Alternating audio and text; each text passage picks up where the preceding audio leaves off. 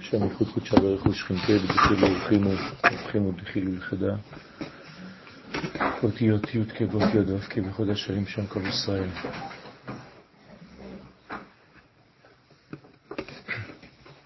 אנחנו בתיקון כ"א, אצלנו דף מקורות 25, והגענו לסוד הבעל קבלה. בעל קבלה בעצם אה, רמז לזעיר אנפין. כדי להיות בעל קבלה צריך להיות בקו האמצעי. כי רק דרך הקו האמצעי אפשר להשפיע בצורה נכונה. גם אם השורש הוא בימין, עצם זה שה...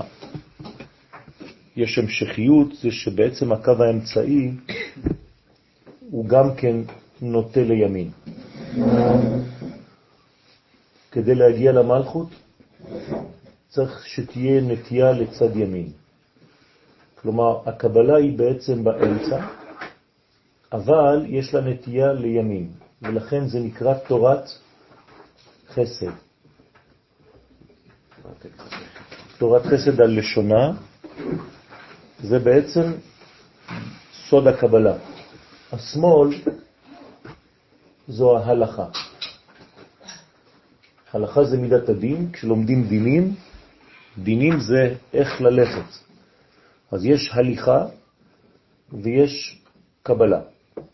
ההליכה היא בעצם גם סוד פרשת השבוע, לך לך. לך לך זה בעצם דין, מידות, לבושים, כדי לגלות בסופו של דבר זה מלכות. המלכות בעצם נוטט לשמאל, כשהתפארת נוטה לימין. הדבר הזה חשוב מאוד, כי בלי הזוגיות הזאת אין שפע. זאת אומרת שהשמיים אינם יכולים להתחבר עם הארץ. בראשית ברא אלוהים את השמיים ואת הארץ, זה הזוגיות הזאת, ימין ושמאל, ורק בזכות זה תפרוצי. ימין ושמאל תפרוצי. ואת השם עם י' כו' תעריצי. כלומר, רק מי שיש לו ימין ושמאל יכול לפרוץ בחיים. מי שכולו ימין בלבד או כולו שמאל בלבד, זו סכנה. לכן צריך להיות ממש באמצע, ובאמצע זה נקרא מראי קבלה. אז אנחנו בשלב שהחסד הוא בעצם יד פשוטה מן העליונים, כדי לקבל מבינה שוב פעם שמאל. אתם רואים שהבינה בעצם שהיא שמאלית, היא בעצם משפיעה על החסד שהוא בימין. אז יש מנגנון שכשרואים אותו ככה זה נראה שטוח, אבל אם הייתי מסתכל מלמעלה, בעצם זו ספירלה כזאת. זאת אומרת שכל ספירה היא בצורה כזאת, כמו DNA של הבניין העליון שיורד ומשתלשל אל העולמות שלנו. וזה חשוב להבין את היסוד הזה, כי יש כאן נפח, זה לא דבר שטוח. לא רק מבחינה ציורית, אלא מבחינה רעיונית. דברים שטוחים, אין להם מימד במציאות. אנחנו מדברים על דברים שיש להם עמידה במציאות, כלומר נפח בחיים, כלומר ישות. וזה מאוד מאוד חשוב לא להשאיר את התורה יבשה, לא להשאיר את התורה שטוחה. וצריך שתהיה הופעה של חיים, והופעת החיים חייבת להיות מדודה בצורה כזאת. אז אנחנו בקטע השלישי לפני הסוף, ואמר, הלכה היא מסיטרה דיסמלה. הנה, בדיוק מה שאמרנו, סייעתא דשמיא, ההלכה היא מצד שמאל. הלכה מלשון הליכה, ההליכה לסוד הייחוד היא מצד הגבורה שבשמאל. תמיד הולכים לכיוון הייחוד, כן? זה הרעיון. הרעיון זה לא להישאר במנגנון של נתינה או של קבלה, אלא ברעיון כולל של ייחוד. ייחוד בין מה למה? ייחוד בין רעיון לבין מציאות. ייחוד בין שורש לבין תוצאה. ייחוד בין שמיים לבין ארץ. בין מחשבה לבין מעשה. חוכמה פועלת. אז זה בעצם נקרא ההלכה, הלכה מצד שמאל, כי היא דורשת דיוק, וכשמדייקים צריכים להיות בצד של דין, בצד של לבוש, והלבוש צריך להיות במידה הראויה. כלומר, במילים אחרות זה כלים. כל הצד השמאלי הוא בעצם כלים. במילה כלים יש את המילה לך. כלומר, ללכת זה להיות כלי. אבל הקבלה היא מצד ימין, היא מסיטרה דימינה. קבלת החסדים היא מצד החסדים שבימין. כלומר, כדי לקבל צריך לבנות מערכת של נתינה, שזה פרדוקס בפני עצמו. הרי כדי ללכת, אני מבין שההליכה היא בעצם בנויה על דין, אבל עצם ההליכה זה מין יוזמה של התקדמות. אז זה נראה לכאורה כאילו זה דווקא חסדים. כשאתה מקבל, אתה כלי, אז לכאורה אתה צריך להיות בצד שמאל. אז תשימו לב כמה הרעיון הוא עמוק פה. בהלכה שאתה בצד יוזמה, ימין, אומרים לך שזה שמאל. ובקבלה, שזה לכאורה צד שמאל, אומרים לך שזה ימין. במילים אחרות, כדי ללכת צריך להיות אדם מדוד, וכדי לקבל צריך להיות אדם משפיע. מי שאינו משפיע בחיים שלו גם לא יכול לקבל. זאת אומרת שאם המנטליות שלך עדיין לא התפתחה ולא הפכת להיות משפיע, מעביר, נותן, אתה לא יכול ממש לקבל. וזה הסוד, אחד הסודות העיקריים והמרכזיים ביותר בתורת הסוד, זה שהקבלה האמיתית נעשית בלימוד לימוד של נתינה. מי שלא יודע ללמוד להשפיע, גם לא יוכל לקבל בחיים שלו. כלומר, המקבל האמיתי, מה שיש לך בעצם בחיים שלך, בחיים בסופו של דבר, זה רק מה שאתה נותן. ומי שלא יודע את זה, אז הוא חושב שקבלה זה לקבל על מנת לקבל. הקבלה האמיתית היא קבלה ברעיון של השפעה. אז אתה כבר נותן צבע לקבלה שלך. אם היית מסתכל עליה מבפנים, היית רואה שהיא בעצם, כל הקבלה הזאת היא רק נתינה. זה היסוד החשוב ביותר, ולכן זה נקרא שהקבלה היא בצד ימין. מפרש, הלכה בשמאלה לגבי בעלה. הליכת המלכות אל הייחוד, אל בעלה זעירנפין, היא מצד אש הגבורות שבשמאל. כלומר, כדי ללכת צריך שתהיה התעוררות מצד השמאל של המלכות. המלכות בעצם רוצה, משתוקקת להתקרב לבעלה זעירנפין, תפארת. ההשתוקקות הזאת מולידה תנועה. הרי כל השתוקקות מולידה תנועה בעולמנו, מבחינה אפילו פיזית, מבחינה מדעית. כל רצון, כל השתוקקות, כל תשוקה מולידה תנועה. והתנועה הזאת היא בעצם החיות. ולכן אדם שהולך, הוא בעצם מראה שיש לו רצון למשהו, משהו שמריץ אותו, שנותן לו רצון, שנותן לו טעם לרוץ. איך אני יודע שאתם אוהבים את החיים? עצם זה שאתם חיים. אתם בעד החיים. אם אני מרים יד ועושה תנועה, הוא עוצם את העיניים שלו. למה? כי הוא רוצה לחיות.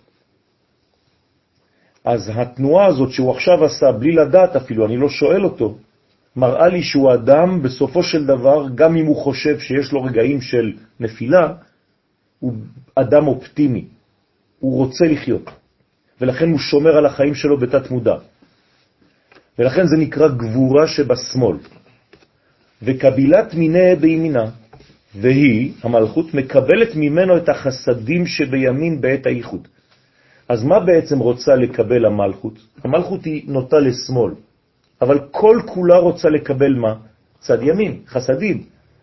זאת אומרת שהשמאל רוצה לקבל חסד, ואחרי הייחוד, ונחת המליה לגבי צדיק, היא יורדת מלאה שפע חסדים לעולמות התחתונים. למה? כי למלכות יש בדיוק את התכונה שדיברנו עליה קודם, שהיא כל כולה קבלה, אבל קבלה על מנת להשפיע. יש לה רק רעיון אחד, השפעה.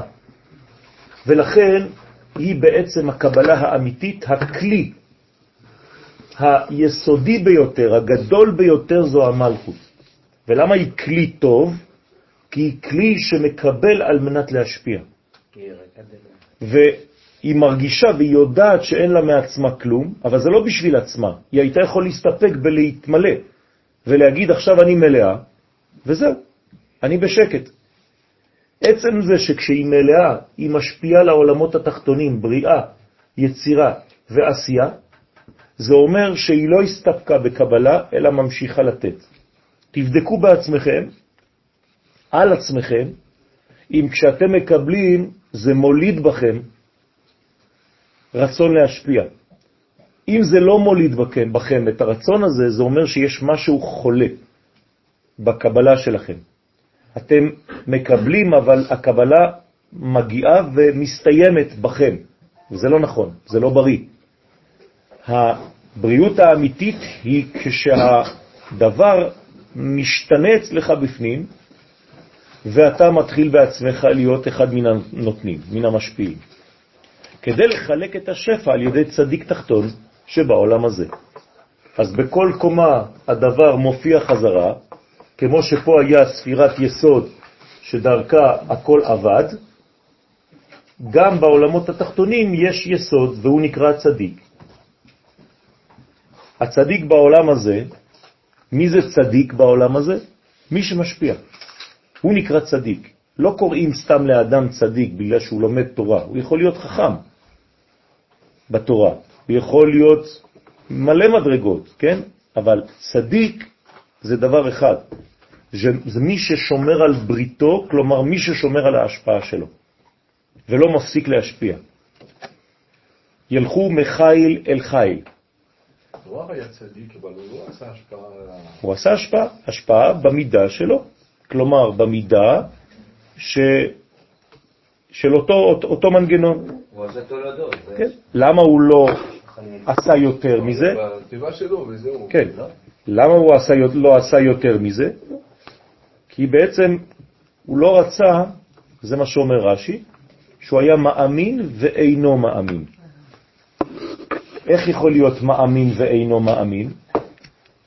אז בעצם חכמי הסוד מסבירים לנו שהוא ידע שאם הוא הצדיק של הדור, דרך מי יעברו כל מה שיורד מלמעלה? דרכו. עכשיו, הוא לא רוצה להיות זה שדרכו עובר המבול. ולכן אם הוא מאמן, אם הוא מאמין, אז המבול יעבור דרכו. אז הוא לא רוצה להיות זה שהוא בסופו של דבר נהיה. הרי היום איך אנחנו קוראים למבול? מי נוח. זאת אומרת, נוח הבין בפנימיותו שהמבול הולך להיקרא על שמו, וזה לא נעים כל כך להיות זה שמשדר את הרע. ולכן נקרא מאמין, כלומר אני מאמן כי זה אני, אבל אני לא מאמין, לא רוצה לעשות את זה. אז הוא כאילו בורח מהתפקיד שלו, לא בגלל שהוא לא מאמין בשם, אלא בגלל שהוא לא רוצה לאמן את החורבן, להוליך את החורבן. זה סוד גדול מאוד, שנוח הבין את הדבר הזה, בדומה ליונה, שלא רוצה להיות המנגנון שדרכו עובר החורבן של עם ישראל. כי חז ושלום יתעורר קטרוג, למה האנשים של ננבה עושים תשובה ובני ישראל לא מסוגלים לעשות תשובה בצורה מהירה כל כך? אז זה מעורר חז ושלום קטרוג על עם ישראל, ויונה לא רוצה להיות השליח של הקטרוג הזה. אז צריך להיזהר מאוד איך מתייחסים לנוח. כן. התנועות שמקבלת מימין ומשמאל, יש מקום לחשוב שזה פנים אל פנים, הימין שלי זה שמאל שלך. כן. יש משהו... כן, בוודאי. כי כל... הרי אנחנו מדברים כאן על שלושה משולשים, קטר, חוכמה ובינה, זה משולש עליון שהקודקוד למעלה. אחרי זה יש מראה, ולכן הקודקוד מתאפך. הרי יש לי קטר, חוכמה, בינה, פתאום יש לי חסד, גבורה, תפארת. זה אותו משולש הפוך. אז בעצם מה שהיה למעלה הופך להיות למטה בצורה של השתקפות כמו מראה. ואחרי זה זה ממשיך בצורה כזאת, כי בעצם המראה העליונה ממשיכה למטה, נצח, הוד ויסוד, עד שהמלכות מקבלת בצורה של שלמות. זאת אומרת שמהמשולש הראשון אני מקבל הפוך. איך אני רואה שהספירות שלי בעצם כאלה? אז אומרים לנו חכמים שבעצם כשאני מסתכל על עצמי, אז איפה הימין שלי? הימין שלי הוא פה, אבל מי שמסתכל עליי, אז הוא רואה שבעצם הימין הוא פה. אז יש תכונה כזאת, שהימין הוא בעצם שמאל, והשמאל הוא בעצם ימין. וזה בדיוק מה שאמרנו פה. זאת אומרת שכשאני רוצה להיות אדם שמקבל, זה שמאל, אני צריך להיות ימין, משפיע. ואם אני רוצה להיות אדם שמשפיע, אני צריך לתת לעצמי גבולות, ולכן אני הופך להיות שמאל. כלומר, אני לא יכול להיות אדם של ימין בלי לפתח את הצד השמאלי שלי, ואני לא יכול להיות אדם מקבל, שזה צד שמאל, בלי להפוך אני בעצמי לצד ימין של השפעה. אסור להשפיע כאילו יותר מדי. נכון, נכון. כן. נכון. גם אה, לתת יותר ממה שאני מקבל. אז, אז אתה לא יכול גם לתת אלא מה שקיבלת. אין לך מאיפה להמציא. ולכן אתה בעצם משפיע את מה שקיבלת, אבל אתה צריך לקבל עם הרעיון כבר של ההשפעה הזאת.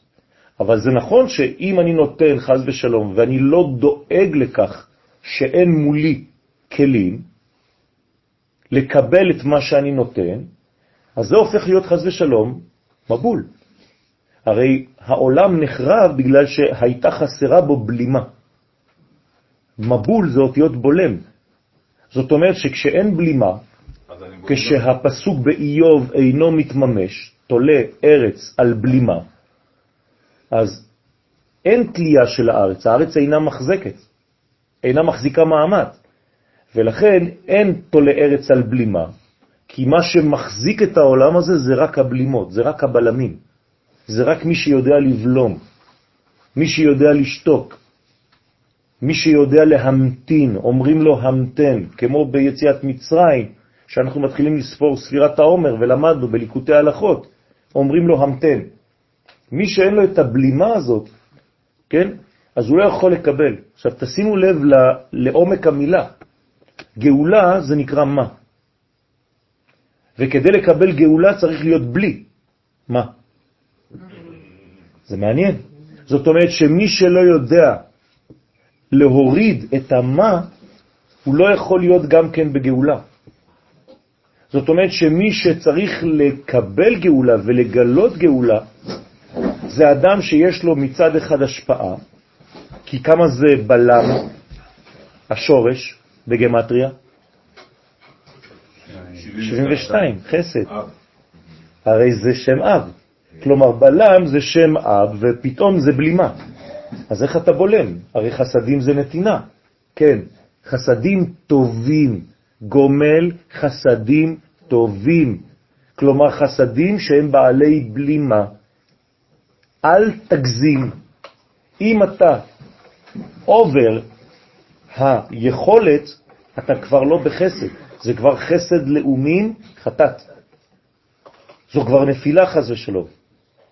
זה כבר זיווג לא מתאים. זה של אח ואחות. שאסור בזיווג כזה, כי זה חסד שהוא יותר מהמידה המקובלת, המתקבלת.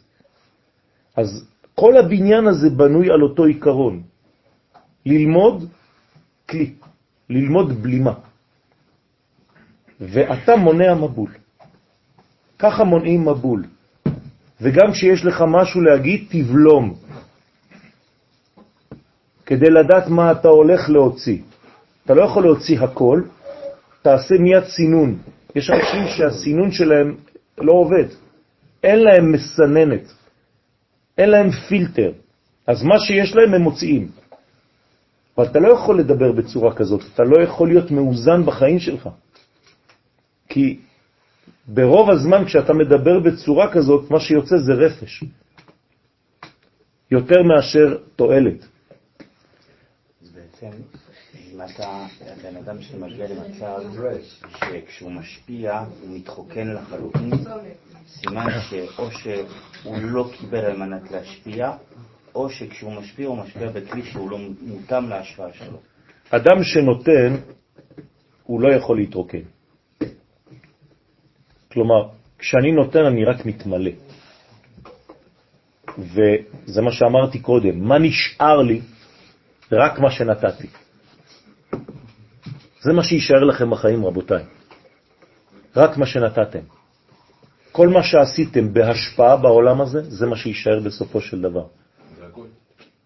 זה לא הכל, רוב האנשים, הרבה אנשים רק מקבלים על מנת לקבל, והם חושבים שיש להם, אבל אין להם. אבל זה לא.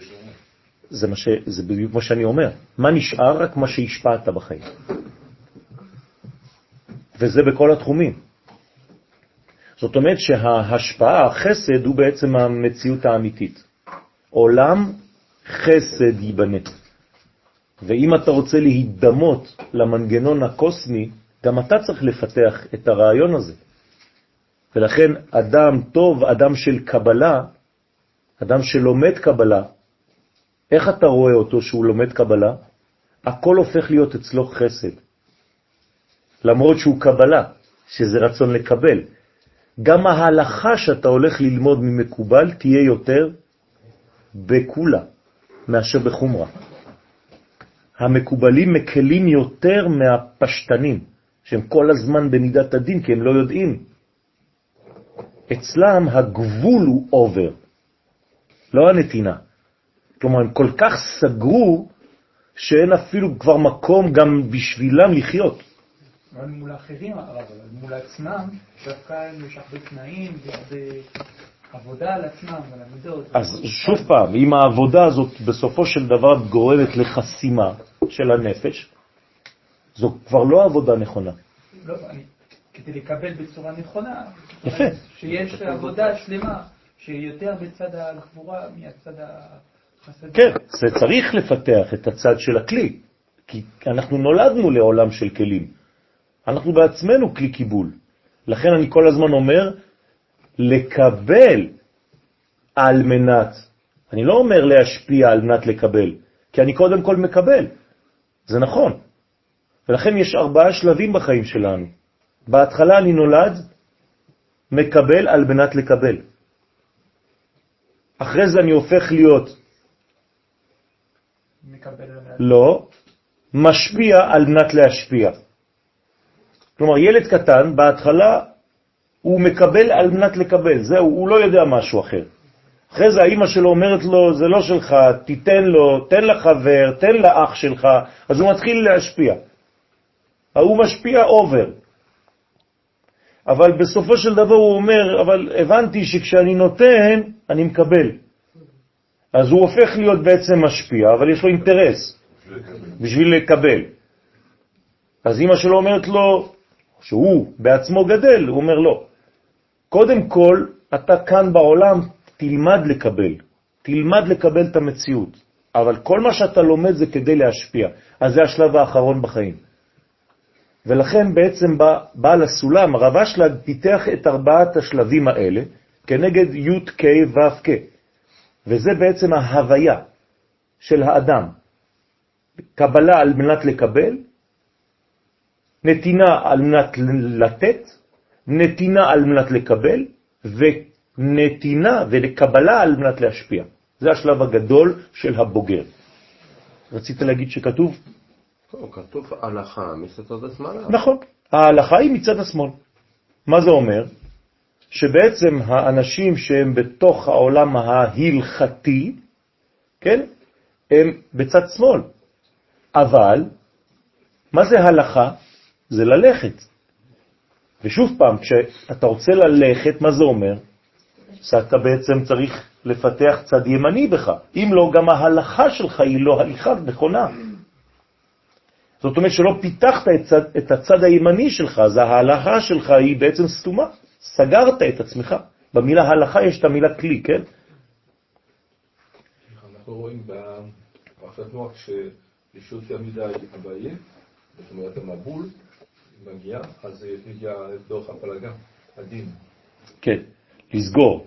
כן, אבל גם שם חסר איזון. זאת אומרת שיש גישוש באפלה העולמית, ההיסטורית, של בני האדם, של המושג אדם, שלאט לאט מחפש ומגיע בשלבים ליסוד האמיתי שלו. זה לוקח זמן. ההיסטוריה שהתורה מספרת לנו היא בעצם ההיסטוריה שלי. זה אני. זה רק מספרים לי סיפור כאילו בחוץ, אבל זה מדבר עליי. מי שלא מבין את זה, אז הסיפור נשאר בחוץ. מי שמבין את זה, הוא בולע את הסיפור, זה הוא. הוא מבין שמדובר על עצמו, על המציאות שלו. ולכן זה הבניין.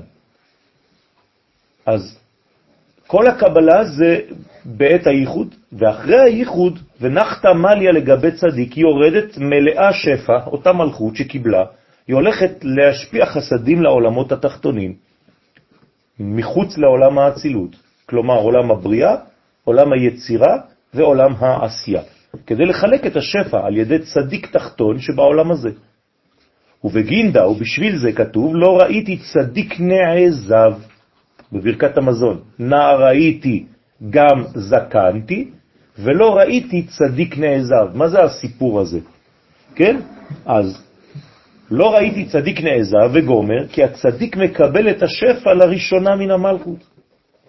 מה זאת אומרת לא ראיתי צדיק נעזב? לא ראיתי צדיק שהמלכות של עולם האצילות עוזבת אותו. אין דבר כזה. אם הוא צדיק, לא עוזבים אותו. מחפשים אותו. זה יבוא אליו. גם אם הוא רוצה לברוח, זה לא יעזור לו. יבואו אליו, יחפשו אותו, כי הוא מנגנון של השפעה.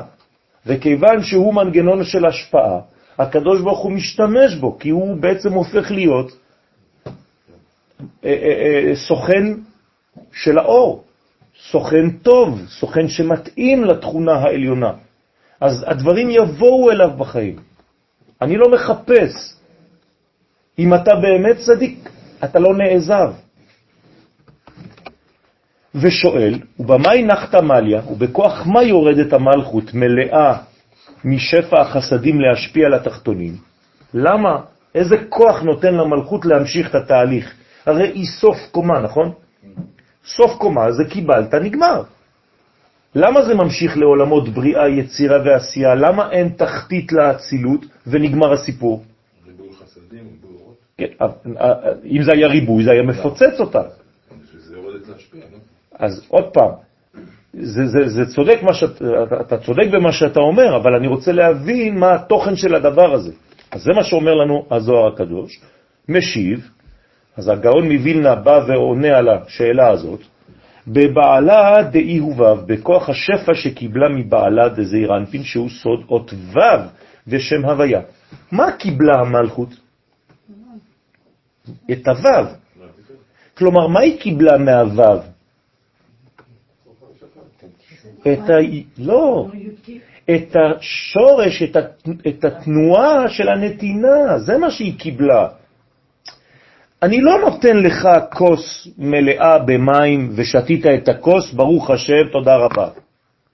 בתוך הכוס אני משפיע את מי שאני, וכיוון שאני זה אות ו', כשהו' נותנת למלכות, מה היא נותנת לה? את הו'. אז המלכות במקום להיות רק ה', מה היא הופכת להיות? ו'. ו' שקיבלה, שהה קיבלה. אז בתוך הה, שזה המלכות, האות האחרונה של שם הוויה, י' כו' כהה האחרונה זאת המלכות, היא מלאה עכשיו בו', היא מלאה עכשיו בהשפעה. כשהגבר נותן לאשתו, מה הוא צריך לתת לה?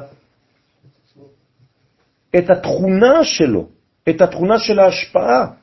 אם הגבר לא נותן לאישה בזמן הייחוד את התנועה של ההשפעה, היא בעצמה לא תהיה משפיעה, היא תקבל ותעצר. הכל יהיה סתום שם. זאת אומרת שגם בזמן הנתינה אני צריך לכוון שמי שמקבל ממני יהפוך להיות הוא בעצמו משפיע. זה מה שאני רוצה לתת לתלמיד. אם התלמיד שלי מקבל, והוא מקבל והקבלה שלו עוצרת את המנגנון, אז אני נותן והוא מקבל, ואנחנו מתהלכים בחיינו בצורה כזאת, הרי שאין לה דבר אה, רגליים, אין לה דבר מציאות, אין לה דבר חיים. אבל אם אני יודע שכשאני נותן שיעור, מעביר לו מידע, התלמיד הזה יש לו תלמידים, יש לו אנשים שהוא בעצמו קיבל את התכונה של העברה, אז הוא בעצמו הופך להיות מעביר. אז לא רק שעכשיו הוא חי בגלל שהוא קיבל בצורה של השפעה, אלא הוא מחיה אותי. ולכן כשאני עכשיו אומר מילים של הזוהר, אני מחיה את מי? את רבי שמעון בר יוחאי, ששפתיו דובבות בקבר. הוא מדבר, לא אני, כי אני נותן לו חיים. מה שהוא אמר ממשיך. אם מישהו מתקשר אליי, זה דבר פשוט מאוד, ואומר לי, השבת למדנו בספר שלך. זה מביא לי חיים? בטח שזה מביא חיים. מה זה נותן לי חשק? לכתוב עוד ספר. כי אני רואה שאור השם יורד. זה לא עניין של אגו, חז ושלום, כן? זה עניין של ריבוי אור השם בעולם.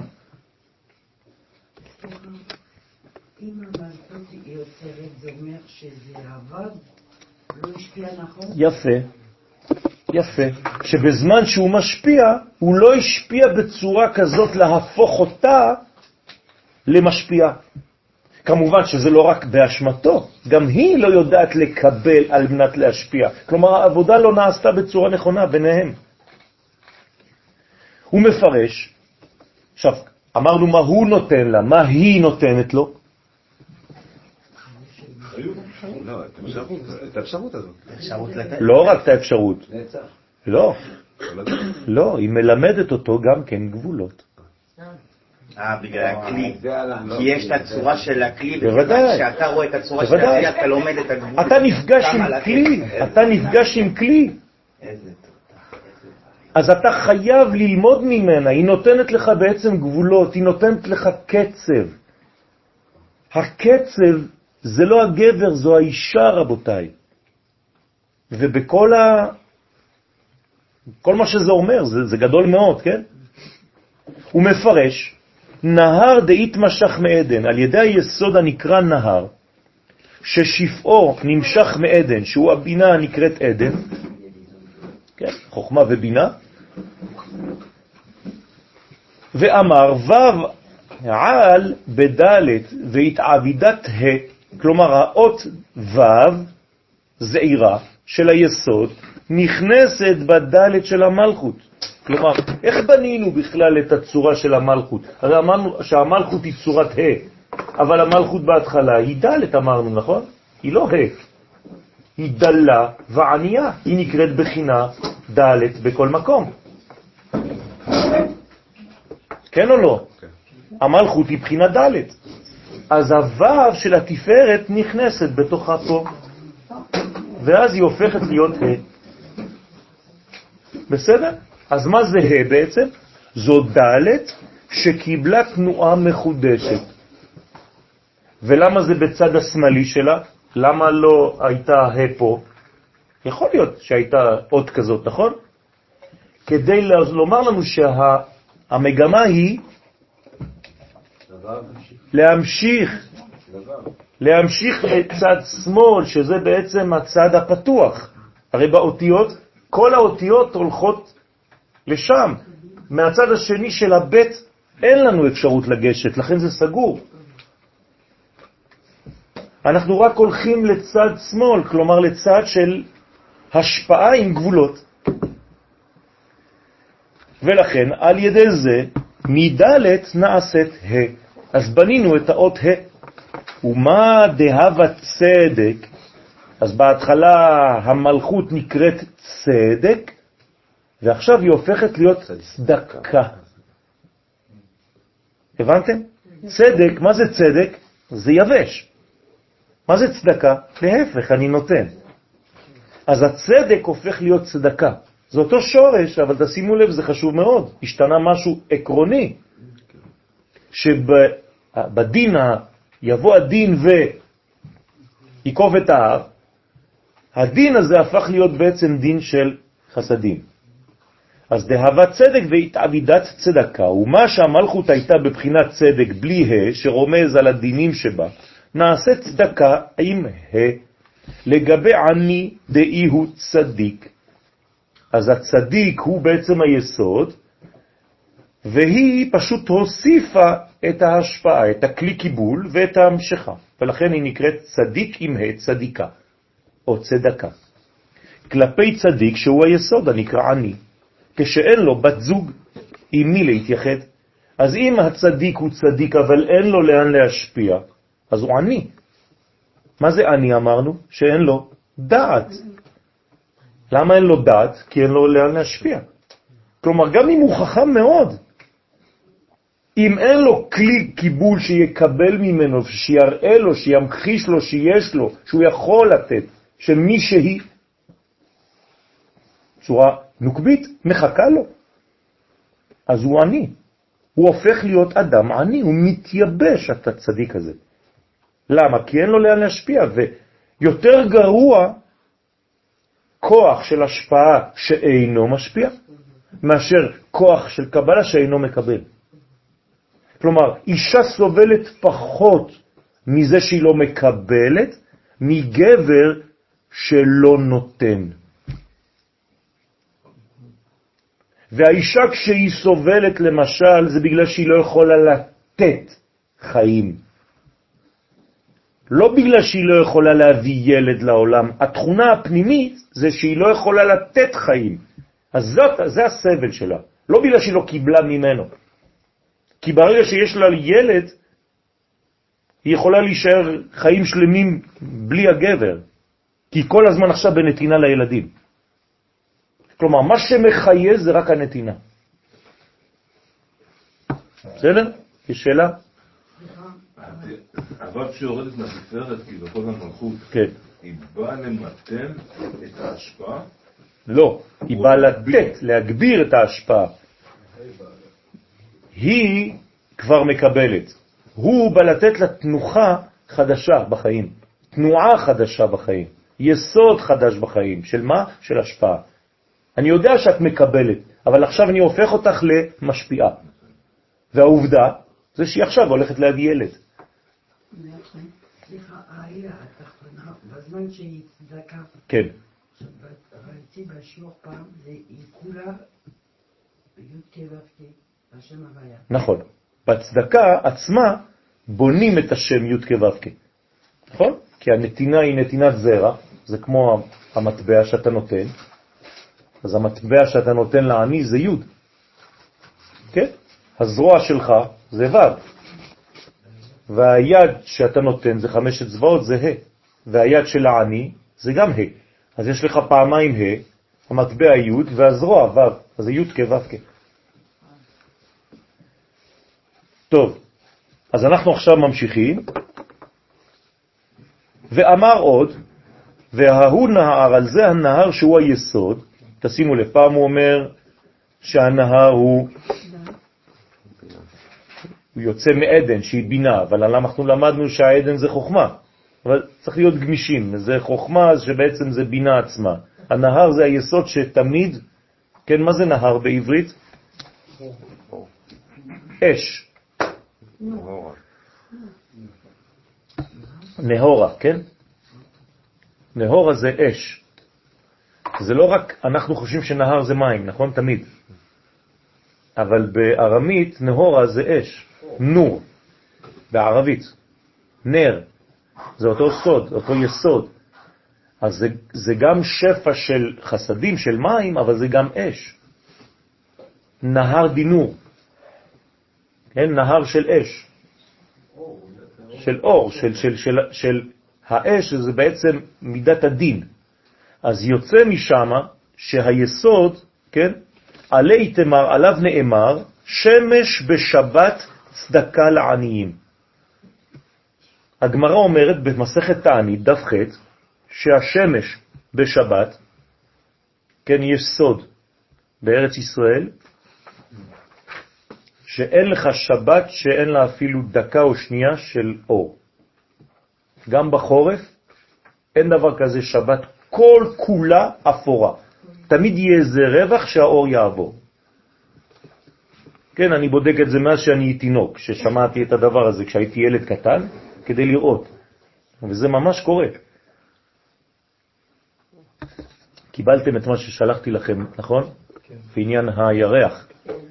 יום שני הקרוב יש אה, ירח בצורה, קודם כל שהירח מלא, אבל בצורה שלא הייתה כמותה מאז הקמת מדינת ישראל, ב-1948. מה זה אומר? זה אומר שבעצם אנחנו בגילוי מלכות, אם אני רוצה עוד יותר להמחיש, זה פוטנציאל משיחי מאוד גדול. כן, וכל מה שקורה מסביבנו, כל מה שקורה באמריקה, הכל, כן, מי שמכיר אותי ושמע את השיעורים, אמרתי לכם שזה מי שיעבור בסייעתא דשמיא, למרות שכולם, עם כל הסקרים היו הפוכים, כן? וזה הכי טוב לעם ישראל, הכי טוב לעם ישראל. אנחנו לא מבינים איך הקדוש ברוך הוא עושה את הדברים, אבל צריך לראות את הדברים בעיניים אלוהיות. וזאת ברכה גדולה בעזרת השם, ולכן יש גם מנגנונים טבעיים שבאים להמחיש לנו את מה שאנחנו רואים. זאת אומרת שהלבנה שהירח מאוד מאוד קרוב לכדור הארץ ולשמש. יש בניין מאוחד כזה של שמיים וארץ של בניין מלכות, ולכן המלכות מלאה. כשהמלכות מלאה זה אומר שהיא מראה את כל האור, ובצורה מאוד מאוד גדולה. אז ה... קוראים לזה מון בונה, כן? סופר מון בונה. זה השם המדעי, כן? אני קורא, אני, זה השם המדעי, המדעי של זה. זאת אומרת, זה מון בונה, לא שזה איזה, כן, אה, הולך על ארבע שמקרסם, אלא זה בעצם עניין של בניין. אל תקרא בנייך אלא בונייך. זה מדעי, כן? מה שאני אומר לכם, זה לא קבלה. טוב, אז השמש בשבת צדקה לעניים, מה פירוש הדבר? אז היסוד נקרא שמש. למה הוא נקרא שמש? כי הוא שמש. הוא כל הזמן משמש. בסדר? לא בכדי קוראים לאקט תשמיש. זאת אומרת שהוא בשימוש, הוא נותן בעצם, הוא משמש, הוא השמש של המנגנונים העליונים. כי מה זה צדיק בעצם? הוא נאמן למקור. הוא לא משקר בבריתו. זאת אומרת שהוא משפיע. הוא דומה לקדוש ברוך הוא לצורך העניין. מה הקדוש ברוך הוא טוב ומשפיע, גם הוא הופך להיות טוב. מה הוא רחום? אף אתה רחום. מה הוא חנון? אף אתה חנון. זה נקרא צדיק. אז בשבת, שאז היא שעת הייחוד עם המלכות, הרי בשבת יש ייחוד, נכון? של היסוד והמלכות. זה הזמן של הייחוד, בין יום שישי, בין היום השישי לבין היום השביעי. אז שש מתחבר לשבע, כמו שנוח נכנס לטבע בשנת שש מאות שנה. נכנס לשבת. אז התיבה זה שבת, תיבת נוח זו שבת. נוח נכנס לטבע, יום שישי נכנס לשבת, השבוע נכנס לשבת, הצדיק נכנס לתוך השבת. אותו דבר. אז זה נקרא שעת הייחוד. שאז נעשית המלכות בבחינת צדקה. אז מתי בעצם הופכת המלכות מצדק לצדקה? בשבת. והיא מחלקת צדקה לעניים. אז בשבת בעצם היא מקבלת את כל האור שלה. ואחרי זה היא צריכה לחלק את זה לעניים, לאין, למי שאין לו דעת, למי שאין לו את היכולת הזאת לחבר מדרגות. ועלי תמר ועל המלכות, כשהיא נעשית מצדק לצדקה, נאמר, צדקה תרומם גוי. על ידי הצדקה של המלכות תתרומם, כן, גוי קדוש ישראל. זאת אומרת, מי מתרומם מהשבת? עם ישראל. למה הוא מתרומם מהשבת? בגלל שהוא קיבל את התנועה החדשה בחיים שלו של השפעה. הוא קיבל בעצם בשבת את היכולת לגעת במנגנונים גדולים. כשאני אומר גדול זה לא ביג, זה של גדולה. מה זה גדולה? חסדים, השפעה. ולכן, מה עושה בעצם מקובל במוצאי שבת? הוא משפיע, הוא בהשפעה. הוא לוקח ממה שהוא קיבל בשבת, וכל השבוע, מכוח השבת הוא משפיע. כי בשבת הוא חווה את הזיווג הגדול הזה, עם המדרגות הגדולות של המציאות. הוא נפגש עם כוחות גדולים, עם כוחות של חסד. לכן אנחנו אומרים בערב שבת אשת חיל. מה זה אשת חיל? כי החיל זה הוא. הוא נקרא חיל, הוא צדיק. אז אשת חיל זה המלכות שהיא מתחוברת איתו. בסוף אנחנו אומרים תורת חסד על לשונה. יש לה בלשון, מה זה הלשון? זה היסוד, זה ההשפעה של עצמה, היא. הלשון זה יסוד, גם של האישה. תורת חסד על לשונה, כלומר היסוד של האישה הופך להיות הוא בעצמו כמו גבר, כלומר השפעה. בסדר? כלומר, היא לא סתם קיבלה. כל השבוע היא צריכה להיות בהשפעה מהשבת שקדמה, ולקבל, להגיע לשבת הבאה ברמה הרבה יותר גבוהה. כלומר, את צריכה להיות הרבה יותר גדולה משבת שעברה. זה האיחוד הזה של אה, המלכות עם זה, שזה כביכול נעשה כביכול גם כן בתפילת שמונה עשרה כל יום ויום. כן. זה עולה רק בשבת. נכון. השבת היא בעצם היסוד של כל הבניין הזה. בדיוק. לכן זה יום ולא זמן. בסדר? בשבוע אנחנו כבר בזמנים, שבת זה כבר יום. זה מדרגה אחרת. זה יכול להיות פה גם מקום של האומה בוודאי, תמיד זה, תמיד זה שלוש בשלושה כיוונים, תמיד. תמיד, תמיד, תמיד, כלל. ספר יצירה של אברהם אבינו. כל פעם שאתה מפתח נושא, אתה צריך להיפגש עם הנושא הזה בשלושת הרבדים המרכזיים של המציאות. זמן, מקום ונפש. אם זה לא עובד באחד מהם, תבדוק, יש לך בעיה בשיעור. תמיד. אז אל תעצרו רק במנגנון אחד, מה שלצערנו אנשים שלא מבינים עושים. כלומר, שבת זה רק זמן. לא. עכשיו, הראיתי לכם מה שהזוהר אומר ששבת זה תיבת נוח, זה מקום גם. ארץ ישראל נקראת שבת. תיבת נוח זה גם ארץ ישראל, זה אותו דבר. אז תמיד תמצא את המקום הנכון. גם האדם הוא שבת. כן, גם האדם, יש לו נשמה. הנשמה שלו היא השבת שלו. וכל הגוף שלו זה ימות השבוע. אז מאיפה ימות השבוע שלי מקבלים? מהשבת שלי, מהנשמה שלי. אז הנשמה שלי רוכבת על שש. יש לה בגדי שש, שישה בגדים. והמלכות. זה נקרא מלחמה. כן, אז המשיח רוכב על חומר, זה אותו עניין. החומר הזה הוא בעצם, מה צריך לעשות? המשיח, מה הוא מלמד את החמור שלו? להשפיע. זה לא סתם שהוא רוכב על חמור, מסכן. אלא הוא, המשיח, רוכב, מה זה רוכב? הוא מרכיב את החומר בצורה חדשה. הוא הופך את החומר להשפעה. כלומר את תכונת הקבלה שהיא כל כולה בעולם שלנו, החומריות זה רק לקבל, המשיח, הכוח שלו זה להפוך את כל החומר להשפעה. בזמן המשיח הכל יהיה בהשפעה, הכל. כל העולם הזה יהיה בהשפעה. אני רוצה לתת לך ואתה רוצה לתת לי. אנחנו כבר לא יודעים מי רוצה לתת למי. אז הוא לא שייך לשבע. אז הוא בעצ... זה השבע, זה בונה את הבניין הזה, אבל הוא הופך את השבע לשמונה. זה היסוד האמיתי. השבע זה עדיין מספר. השמיני זה כבר מעבר למספרים. בסדר? לא, לא, זה בסדר. מזמן לא התגעגענו לסליחות האלה. הש-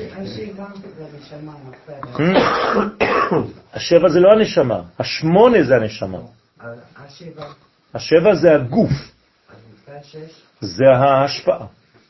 זה 42. נכון, פלוס שמונה זה 50. כן. כן. זה, זה הבינה הטוטלית, כן, נכון. אז זה נקרא שם מ"ב, והשמונה זה בעצם מי שמרים את כל זה למדרגה עליונה. בסדר? עכשיו, אז זה נקרא גוי קדוש, עם ישראל, כן? קדוש ישראל. בשבת שעברה דיברנו והיה קשה לתלמידים, קושי מסוים להבין שלפני תורת הרב יש את תורת האב. ואנשים לא מבינים את זה, הם חושבים שהתורה מספיקה. אתה לומד תורה, זה מתקן לך את הכל. זה לא נכון, חכמים אומרים לנו בעצמם, בגמרא, כן, שאם אנחנו מלמדים תורה לאדם שאינו הגון, אז לא רק שהתלמיד אסור לו ללמוד תורה מרב שאינו הגון, גם הרב אסור ללמד תלמיד שאין לו דרך ארץ. אז מאיפה הוא יקבל אם זה רק בתורה? אז תעביר תורה. אלא שבתורה שאתה מעביר, אתה חייב לטבל ארץ, את הדרך ארץ הזאת. אם אתה מלמד תורה ביובש של התורה, אתה לא תמצא שם דרך ארץ. אתה יכול למצוא מלא דברים, סיפור תורני, אבל לאו דווקא דרך ארץ. עכשיו, מי זה האבא שלי?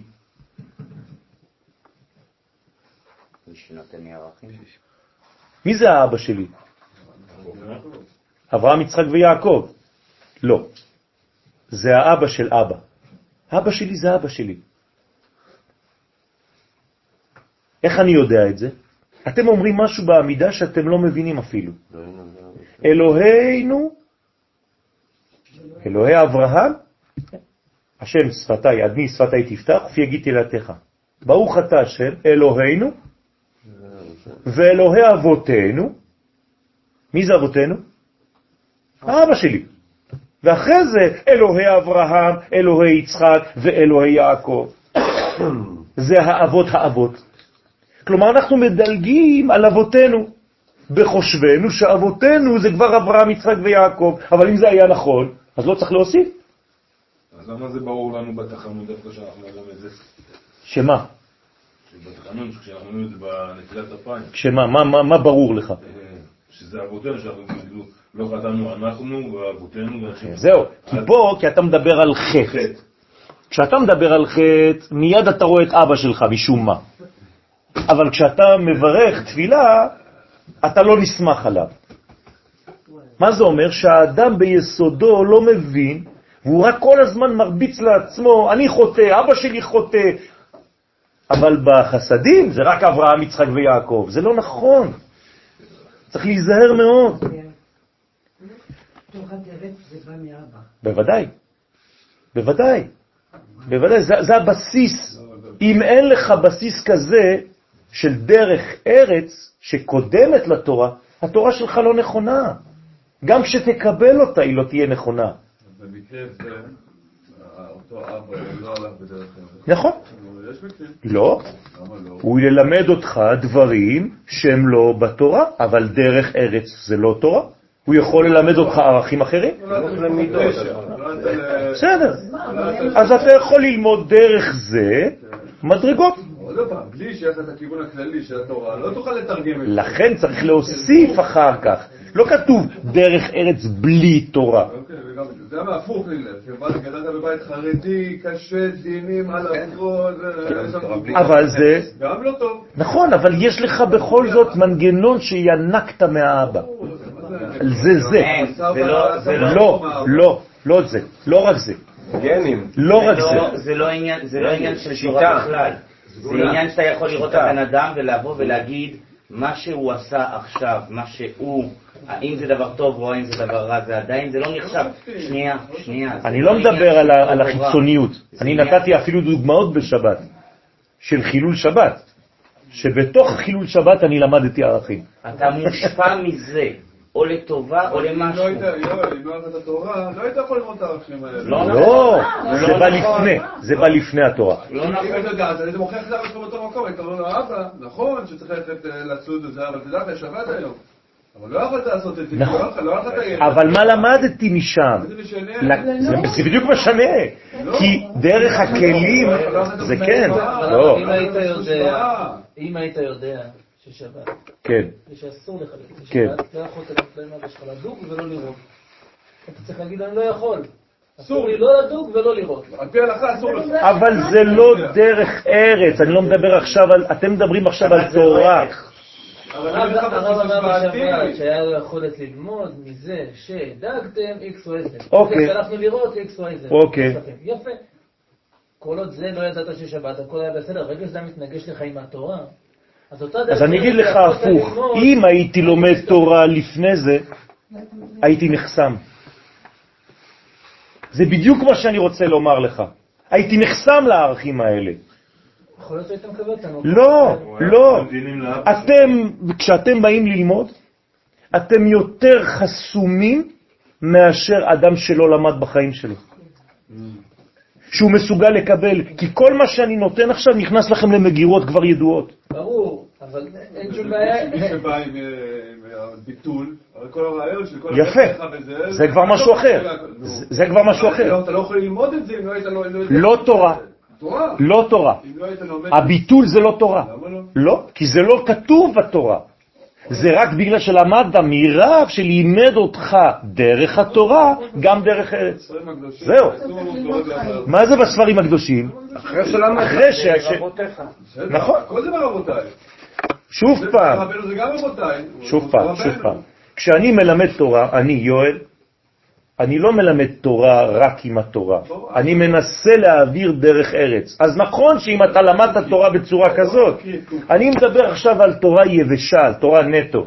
אין דבר זה כזה. לא היה ויכוח. יש, אין דבר יש, יש דבר כזה. אל תגיד לנו דבר. כזה, אני גדלתי עם תורה כזאת. לא, אני גדלתי עם תורה כזאת. מחילה, אני גדלתי עם רבנים שבאו ונתנו חרם, כי הבן אדם שממול אין לו תורה, וחס ושלום ההשפעה שלה. אז בסדר, אז יש תורה כזאת. לא, כן. יש דרך כזאת, התורה היא לא כזאת. כי למה לא, כן, למה? אבל אנחנו לא מדברים על ה... אנחנו- אנחנו לא מדברים על מה שהאדם עושה. אתה למדת, ברוך השם, זכית ללמוד עם אנשים שכבר קנו דרך ארץ. לכן גם כשהם לימדו אותך תורה, היה להם כבר דרך ארץ. אבל מי שלא, ברוך השם שזכית ללמוד עם אנשים כאלה. אבל אם לא, אז היית חי בעצם עם לימוד יבש של דברים, של ערכים, בלי זה. וזה קיים, זה יכול להיות. ברור שזה יכול לא אמרתי שזה. לא יכול להיות, אבל אותו דבר אני לא אומר ש... אבל הדרך ההפוכה, שמשם היית, אתה לומד דברים, כל דבר אתה יכול ללמוד בחיים. כתוב... אה, נכון, נכון. אחת, שבתות הרבה. חוכמה בגויים תאמין. נכון. חוכמה בגויים תאמין. אפשר ללמוד מכל דבר. אוקיי. אבל לבוא ולהגיד שהדרך של מה שלמדת בבית אבא, הוא קודם למה שלמדת בבית... של עולם, מה לא. לא דיברתי עם מרום, זה, זה, מה שבדיוק כתוב, דרך ארץ קדמה לתורה. כן, כי זה דרך ארץ של מוסר, אבל איזה דרך ארץ? למה דרך ארץ של מוסר? כן, אז למה? למה התורה לא ניתנה בספר בראשית? הרי תורה לא הייתה בעולם. קודם כל, בראשית כבר יש את התורה, התורה שנקראת ראשית. אז מה זה התורה הזאת? זה בדיוק מה שאני אומר לך. אז לכן אני אומר לך, זה לא הטקסט התורני כפי שאתה מכיר אותו. הטקסט התורני, אבל אי אפשר לבוא להגיד שמה שלמדת בבית אבא קרוב אליך. כי אולי האבא הזה הוא בכלל בגלגול הקודם היה הבן שלך. לא חשוב, לא חשוב. לא, אני אומר שאותו לימוד שלמדתי בבית אבא, הוא לא מה שקודם לתורה. הדרך ארץ של התורה היא מה שקודם לתורה. אומרת, קודם כל תלמד... אבל הדרך ארץ של התורה היא הדרך ארץ שאביך העניק לך. לא. אז בגלל שלא ידעת לקחת את זה בין השורות. זה- מאיפה למדת לקחת את זה בין השורות? אחר כך שלמדת. גם אם אבא שלך לא היה רב, גם אם אבא שלך היה חילוני, באינסטינקט היית צריך ללמוד מתוך הדברים, היית צריך ללמוד את הדברים האלה. אבל- כי זה קיים גם אצלו, גם אם הוא לא דתי. הנשמה צריכה באופן טבעי להימשך. זה- זה- זה- זה העניין, זה לילדים זה הרעיון. כאילו, זה לעשות את זה, לא לעשות את זה, לא גל בזה, לא כבר דרך ארץ. זה כבר דרך נו, אז זה. יש אבא שנותן חופש לילד שלו עד לסוף, קח, תעשה מה אתה רוצה, שבור את הכל, תעשה הכל. לא, תמיד יש, גבולות. יש דינים, יש הורים תמיד, מזהים, תמיד יש את הגבולות. גבולות. טוב, רבותיי, בואו נמשיך. זה ארץ. על ידי הצדקה של המלכות תתרומם גוי קדוש קדוש ישראל, ומה דאבה צדק דינה, ומה שהייתה מלכות צדק בבחינת דין, הרומז על השראת הדינים על ישראל, התעבידת רחמי נעשית רחמים בבחינת צדקה לעניים. תשימו לב, לא חסדים, אלא רחמים. רחמים זאת אומרת מידת האמצע, שיש בה גם זה וגם זה. אסור שיהיה רק צד אחד, צריך שיהיה שילוב, תמיד לדאוג לשילוב הזה שהוא קו האמצעי, שהוא בעצם מה שאמרנו מקודם, הקבלה. נמשיך בדף הבא. כן. למה זה לא בסוף אני... כל הזה שאומר היה. כן. אבל בסוף, זה לא השם במדינה? השם שבמזוזה הוא בעצם זה שנותן לי אפשרות לתת גבולות. אם אין לי את הגבול, אז אני לא יכול להמשיך עם זה. לכן, מה זה השם הזה שבמזוזה? זה שאומר לעולמו די. כלומר, תולה ארץ על בלימה. הקדוש ברוך הוא אמר לעולם הזה די.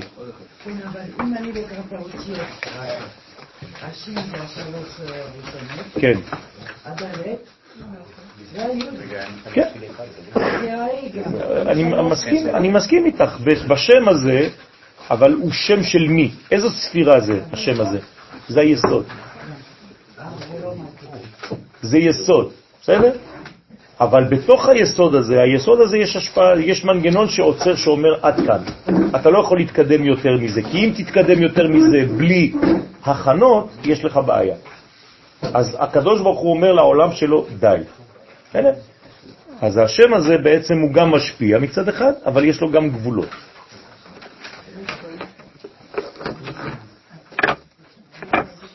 הוא ממשיך ואומר, וכל ספירן על שמה יתקריאו. כל הספירות של המלכות נקראות על שמה. מה זאת אומרת? שאם אני לוקח את הכתר של המלכות, זה כתר של מי? של המלכות. אז זה הכל על שמה. בסדר? אין לי אה, דברים שהם לא על שמה. אם אני קורא למשל אה, אה, מדרגה של יסוד, בלי מלכות עכשיו, חוכמה שביסוד, על מי הם נקראים? על שם מי? על שם היסוד. עכשיו, כשאני מדבר על המלכות, כל הספירות של המלכות הם בעצמם מלכות. אני לא יכול לזרוק סתם ספירה באוויר. כלומר, אם אני אומר לך ספירת חסד, מה אתה צריך לשאול אותי? חסד של מי? חסד של מה? ומי שלא יודע, אז הוא לוקח את זה באוויר, הוא לא מבין בכלל. אתה אומר חוכמה, אתה אומר לו חוכמה של מי, באיזה עולם, על מה אתה מדבר בכלל? איפה אתה חי? איך קוראים להשפעה כן, שעוברת מה... נכון? נכון. על ההשפעה של היסוד למלכות? בהתחלה יש לה כתובת של, יסוד, אחרי זה עובר ברגע שהיא מגיעה למלכות אז היא כבר הופכת להיות עם כתובת של מלכות. נכון, צדק וצדקה. זה הסוד. זאת אומרת, דהיינו, כשהיא נקראת צדק, שרומז שהיא בבחינת דינים, כלומר היסוד שלה עכשיו הוא יסוד של מלכות, כי זה שלה. אז גם אם אני לוקח את היסוד שם והוא קרוי צדק, נכון? אבל הוא צדק של מי? של המלכות. אז כל ספירותיה בפרטות גם כן נקראות צדק. זאת אומרת שמה? שכל המדרגות ששייכות למדרגה כללית, הם רמז לאותה מדרגה כללית. אל תוציא אותם, אל תפרק את החבילה הזאת.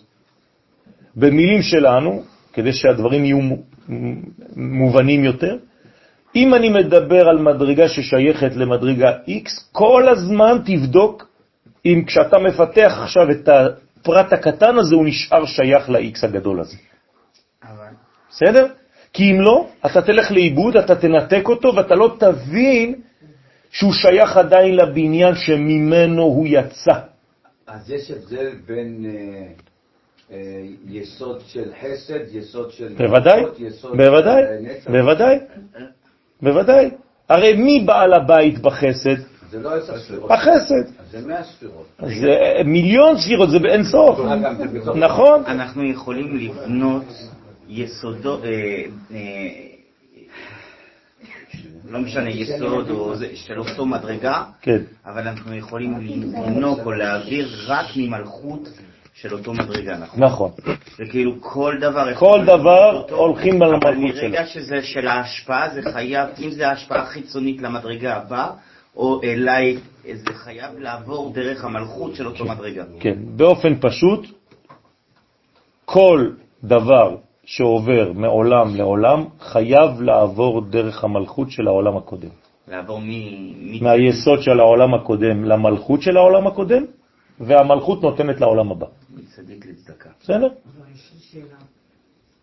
בעולם הזה, כן, עשייה, מטה האחרון של. כן. אם המשיח, זה פעם ראשונה אני אומרת, השם של משיח, הוא היסוד, כן.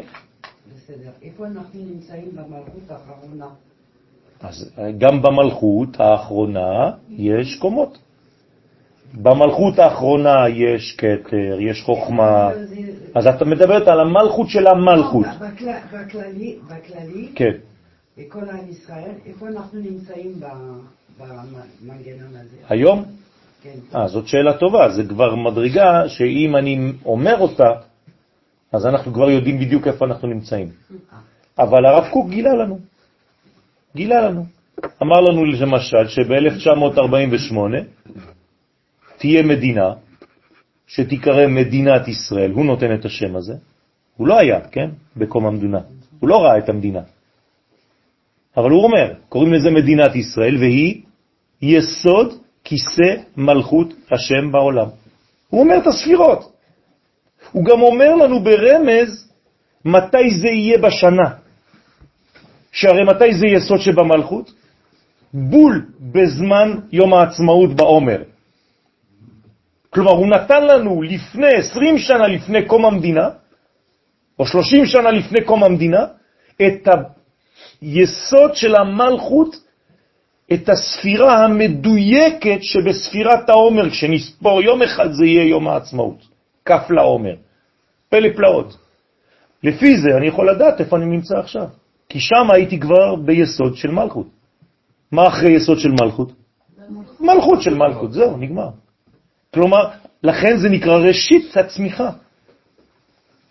לכן אנחנו אומרים כל הזמן שאנחנו מאוד מאוד קרובים לגילוי האחרון, הגדול.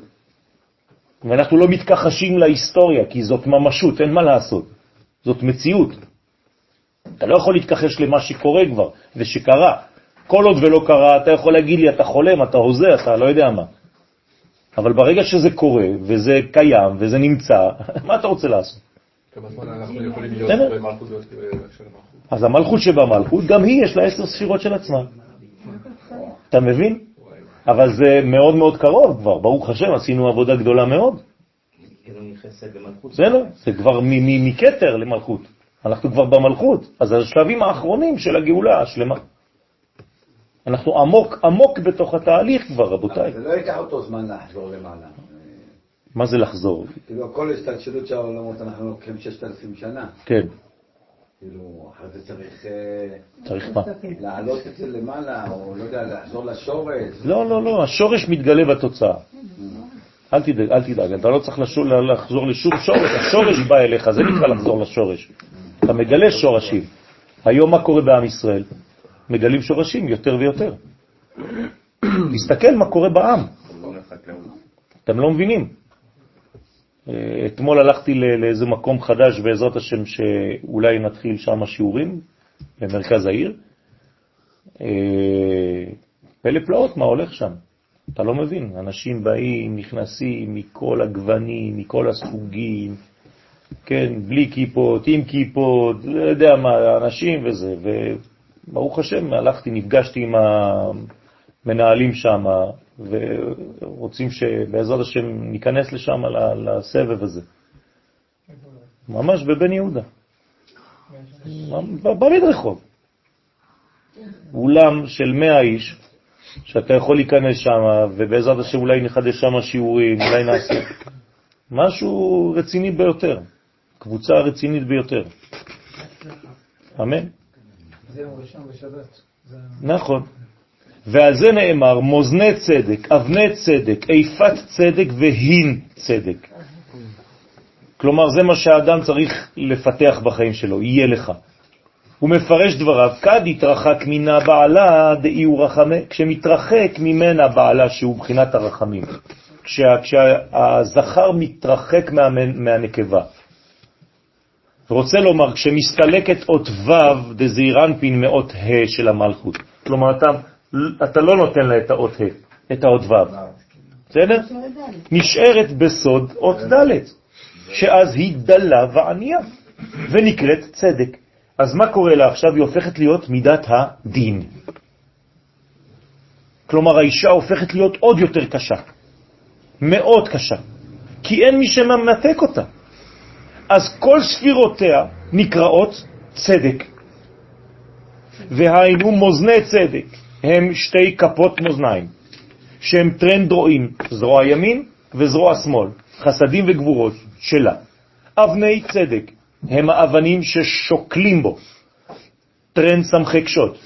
כלומר, מה זה תרין סמכי קשוט? נצח והוד, שלה. של התפארת, של הקו האמצעי שנקרא אמת, והם הנצח וההוד שלה, הנה, שהם שקולים או שוקלים השפע היורד לתחתונים. איפת צדק, כלומר האיפה של הצדק, תמיד זה של הצדק, ההין של הצדק, האבני צדק, המאזניים של הצדק. כן? אז מה זה איפת צדק? שהיא מידת ה... מה זה יבש? הצדק הוא יבש. יפה. זאת אומרת שזה קו אמצעי, שזה מידת הנהגת הדין, קו אמצעי זה דין. ברגע שיש לך דין בקו אמצעי ואין לו רחמים לדין הזה, כי הוא לא בלול, אז זה, זה מסוכן מאוד, זה גם צדק. כלומר, הצדק הוא הכרחי, אבל הוא צריך להיות כל הזמן בדאגה שיהיה לו ו' שמלווה אותו. זה לא קו השמאל הדין? יפה, אבל פה כל הקו האמצעי, גם אם פיתחת אותו, כולך עכשיו עניין של שמאל אמצע. והיינו עמודה דאמצעיתא, הנה, היא סוד התפארת שבעמוד האמצעי, אבל של מי? שלה, כלומר של הצדק. לכן הוא אמר לנו את ההקדמה קודם. אני עכשיו בקו אמצעי, אוקיי, אבל של מי? של השמאל. אז גם הקו האמצעי של השמאל כולו שמאל. זה תפארת בגבורה כזה. יפה. אבל מי בעל הבית שם? הגבורה. אז גם אם תיקח את הקו האמצעי שלה, זה קו אמצעי שנמצא באקסטרים שמאל. ההין צדק עכשיו, צדיק. כלומר, הין רומזת על היסוד שלה, על שם הכתוב ושמן זית הין. מה זה דין? מידה, כן? כי הין היא מידת הלך שנמשך בו שפע השמן, שהיא הטיפה הקדושה, הנמשכת מן החוכמה אל היסוד. הרי כל הספירות שלה נקראות צדק. למה? כי היא צדק, כי היא שמאל, כי היא רצון לקבל. אז גם אם תיקח את הימין שלה יותר מקו אמצעי, גם הימין שלה הוא שמאל, כי כל כולה שמאל. אז זה נקרא ימין של שמאל. הנה, כי היא בעלת הבית. אז כל התכונות של השמאליות, גם החסד שלה הוא שמאל. זה עולם שנמצא בצד שמאל. בוודאי שזה קשה. אתה נכנס לבית כנסת, כן? יש אנשים שיושבים בצד ימין, יש אנשים שיושבים בצד שמאל. ויש באמצע. זה גם תכונה של הנפש, אל תחשוב שאתה יושב סתם באיזשהו מקום. איפה שאתה יושב בבית כנסת, כן, ביחס לקדימה, כמו שאתה יושב איתך, עם עצמך, היד הימנית שלך זה יד הימנית, אותו דבר, אתה מסתכל על ההיכל. כן. יש לי בעיה עם זה, למה אני כל פעם... משנה מקום. לא? אני חושבת על מול. את, את, על, נכון, אבל בינתיים אנחנו מסתכלים על עצמנו, איך שאני. אני, אני, הימין שלי הוא בימין שלי. אני לא מסתכל על עצמי עכשיו במראה. בסדר? עכשיו, אני לא אמרתי טוב או לא טוב, כן, מי שיושב פה, מי יושב שם. אני רק אומר שמי שיושב בצד ימין, גם השמאל שלו הוא בימין. ומי שיושב שם בשמאל, בשמאל, בשמאל, גם הימין שלו הוא עדיין שמאל. ומה קורה פה? בסדר? מה קורה פה? שאנחנו... לא, איזה אותו דבר, אין באמצע. אין באמצע.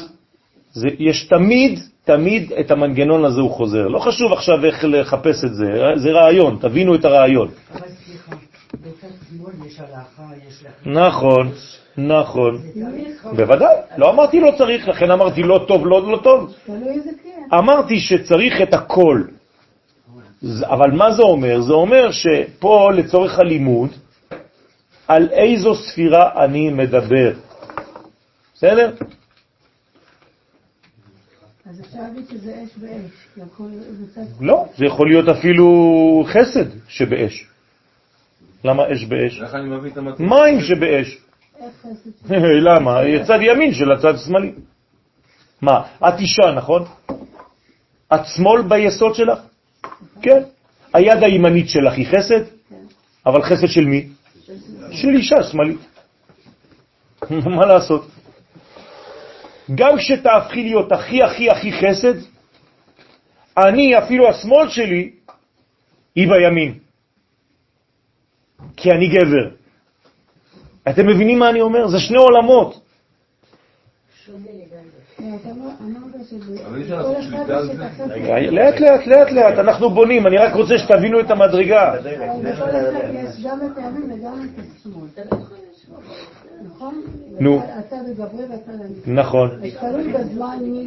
לא, בוודאי שתלוי בזמן, אבל זה, אבל בזהות של הדבר, הדבר עצמו הוא מה שהוא, אין מה לעשות. אז מה זה אומר? שאישה לא תהיה אף פעם חסד? עוד פעם, היא תהיה חסד של השמאל שלה, אבל אף פעם היא לא תהיה גבר, כן, זה לא. אוי ואבוי. זה בסדר, אבל זה, זה בדיוק מה שאני אומר. כלומר, כשהיא תלך למקסימום של הימין שלה, היא תהיה במקסימום של הימין, אבל של שמאל, כי היא כולה שמאל. בסדר, אוקיי, לא אמרתי שום דבר, אל תעלבו, כן? לא אמרתי כלום. לא נורא, פעם מה שאלתי, לא לפי ה- המנגנון הזה, זה אבא ואמא, ואנחנו בצד שמאל, והגברים... נכון, נכון, נכון, פשוט מאוד. נכון, אבל צריך לקבל את זה. אני, אני, אני שם לב שאני כל הזמן מתמודד, כן, עם דברים כל כך פשוטים, וכל הזמן אני צריך לשכנע. אבל זה בסדר, זה, זה, זה, זה חלק מהמקצוע, מה לעשות? נכון, נכון, נכון. ואחד, עמודה דאמצעיתה מרחק מינה, וכשזעיר אנפין, כן, שבעמוד האמצעי מתרחק מן המלכות. עכשיו המלכות יש לה את הבניין שלה, אוקיי? יש לה הכל, ימין ושמאל שלה. אבל כשהוא עבר, מתרחק ממנה עכשיו, זעיר אנפין עושה משפט בתחתונים, זה ישפיל וזה ירים. היינו זה ישפיל את זה, הקדוש ברוך הוא משפיל. מאן דגרים להשפלה לשכינתה מהתראה. מי שגרם בעוונותיו להשפיל ולהרחיק את השכינה ממקומה שבזעיר אנפין, למה הקדוש ברוך הוא מתרחק מזעיר אנפין? למה הוו לא נמצאת בתוך הה? בגלל העוונות שמפרידים חז ושלום בינו לבינה. אז מה עושה בעצם עוון? מה עושה חטא? הוא מבדיל, הלוואי והיה מבדיל, הוא מפריד בין הזכר לבין הנקבה, וכאן יש את המילה הפרדה, וזה נזק. וזה ירים, ואת זה הקדוש ברוך הוא אומר, אימן דגרים לסל קלה מהתראה, מי שגרם לעלותה למקומה בזעיר אנפין ממקום ירידתה. כלומר, הקדוש ברוך הוא משפיל או מרומם. את מי הוא משפיל? את מי שחז ושלום מפריד ביניהם. את מי הוא מרומם? את מי שכל הזמן דואג לחבר את השמיים עם הארץ, את הזכר ואת הנקבה בכל מקום. מה? כן, זה, זה, זה בדיוק לאמן את השמיים. ואומר, דחובין דישראל אינון אשפילן לה לטאטה.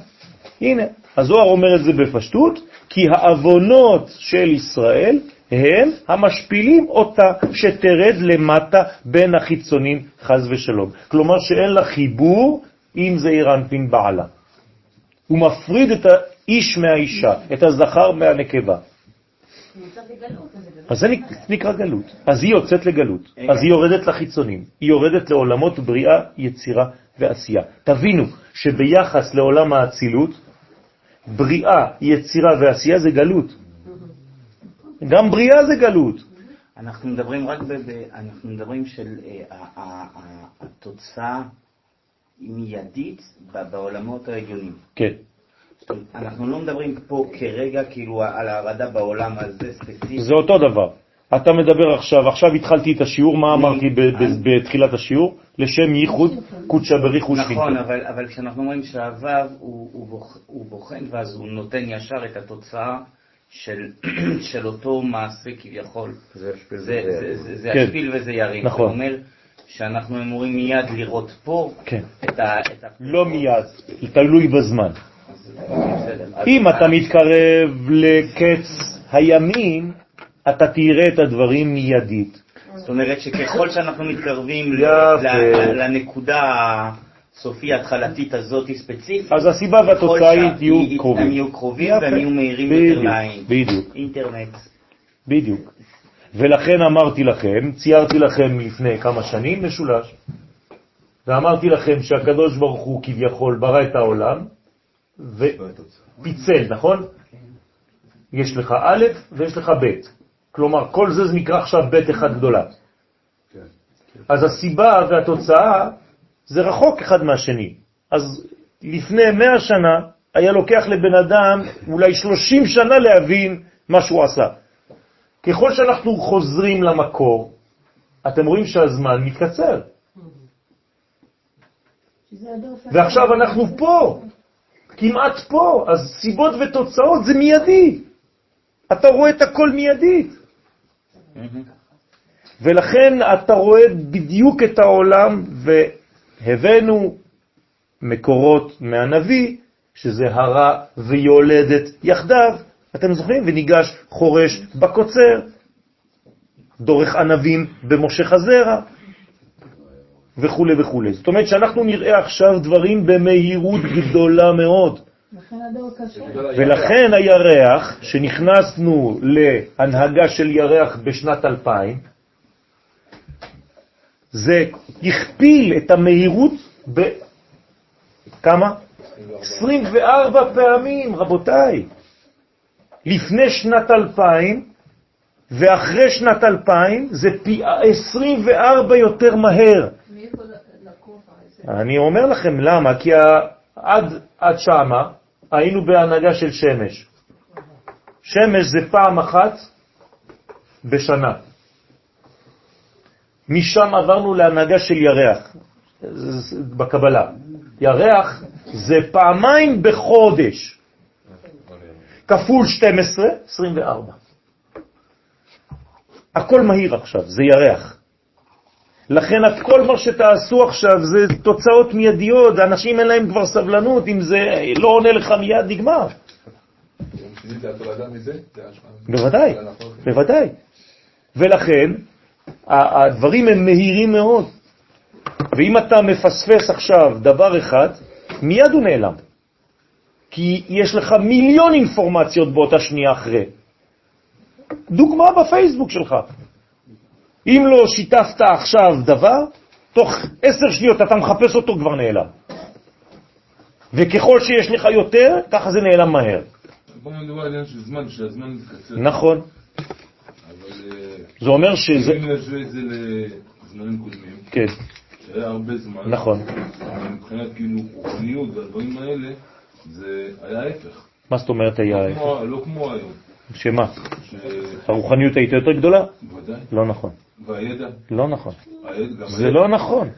זה היה אצל איש אחד אולי. היום זה אצל ההמון. אבל זה לא אצלם בראש. לא משנה. שמה זה היה איש אחד שהיה לו ספר שהיה מלמד קבוצות. רב, הרב הגדול. כולם היו בור ועם הארץ. היום יש לך אינפורמציה מבחינה מדעית, מבחינה תורנית, מבחינה מה שאתה רוצה. אתה יכול להפנים את זה, זה כבר תלוי בבן אדם, זה לא נכון שזה אנשים ריקים. השאלה אם הוא חי את זה, זה שמפנים... בסדר, זה כבר, זה כבר עניין של אדם, אבל זה לא נכון. הדור שלנו, הדור שלנו, הזמנים שלנו, הם מבחינת הכלל, הם הרבה יותר מהירים ויותר חכמים. הילדים שנולדים היום זה פשוט מאוד גאונים. עכשיו, אתה מדבר על ירידת הדורות, גם אם זה נכון, אבל אנחנו כמו ננסים על גב של ענקים. אז גם כן אנחנו עוד פעם מרוויחים. גם אם אתה גמד עכשיו, ביחס לדורות האחרים, אתה, אתה עולה להם על, על, על הכתפיים שלהם. סליחה, קודם אמרת שהעולם בנייה, כן. כן. ביחס לאצילות, כן, זה אומר שבגאולה אנחנו, העולמות יעלו ל... אצילות, כן. כל הגאולה היא רק מאצילות. אין גאולה מעולמות בריאה, יצירה ועשייה. אין גאולה אלא מכוח האצילות. רמח"ל מפורש. בספירות גילוי חוכמה. חוכמה זה הקבלה לעולם האצילות. כלומר, מתי תהיה גאולה בעולם? כשהחוכמה תתגלה בעולם.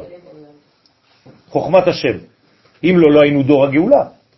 אז הגאולה הייתה צריכה לבוא בדורות האחרים. אז למהירות הזה, אנחנו צריכים להיכנס בזה או לעשות בלימה? אז יפה. בתוך המהירות הזאת, אתה צריך לעשות את הבלמים שלך כדי לא להיכנס לסחרחורת שאתה לא מבין בכלל מה קורה. לא. יפה. אז אתה צריך כל הזמן תולה ארץ, מה זה ארץ? רצון על בלימה. כשאתה לומד עכשיו, אתה צריך לקחת את הזמן. אתם רואים שאנחנו לא רצים. בתוך כל המנגנון שרץ, אל תרוץ, אל תפחד. הזמן רץ, הכל רץ מהר, אבל אתה תשמור על קצב. כי אם אתה נכנס לפניקה בדבר הזה, וזאת הסכנה, אתה כבר לא עושה כלום. בדיוק. זה כמעה כמעה. ולכן גאולתם של ישראל היא זעיר פה, זעיר שם. קו לקו, צו לצו. לאט לאט. אל תלך לאיבוד. ורוב האנשים שהולכים לאיבוד בעניינים של משיח וגאולה זה בגלל שהם אומרים, אין זמן, אז אני כבר לא עושה כלום. נגמר הזמן. משיח צריך לבוא מיד, מיד, מיד. בסדר, אבל מה אתה עושה בזמן הזה? כלום. הוא הפך להיות בן אדם משותק, ואני מכיר אנשים כאלה, שהם משותקים בגלל שהם מחכים למשיח, בצורה לא נכונה. אתה תן למשיח לעשות את העבודה שלו, אתה תעשה את העבודה שלך בשקט, ותיקח את הזמן לכל דבר.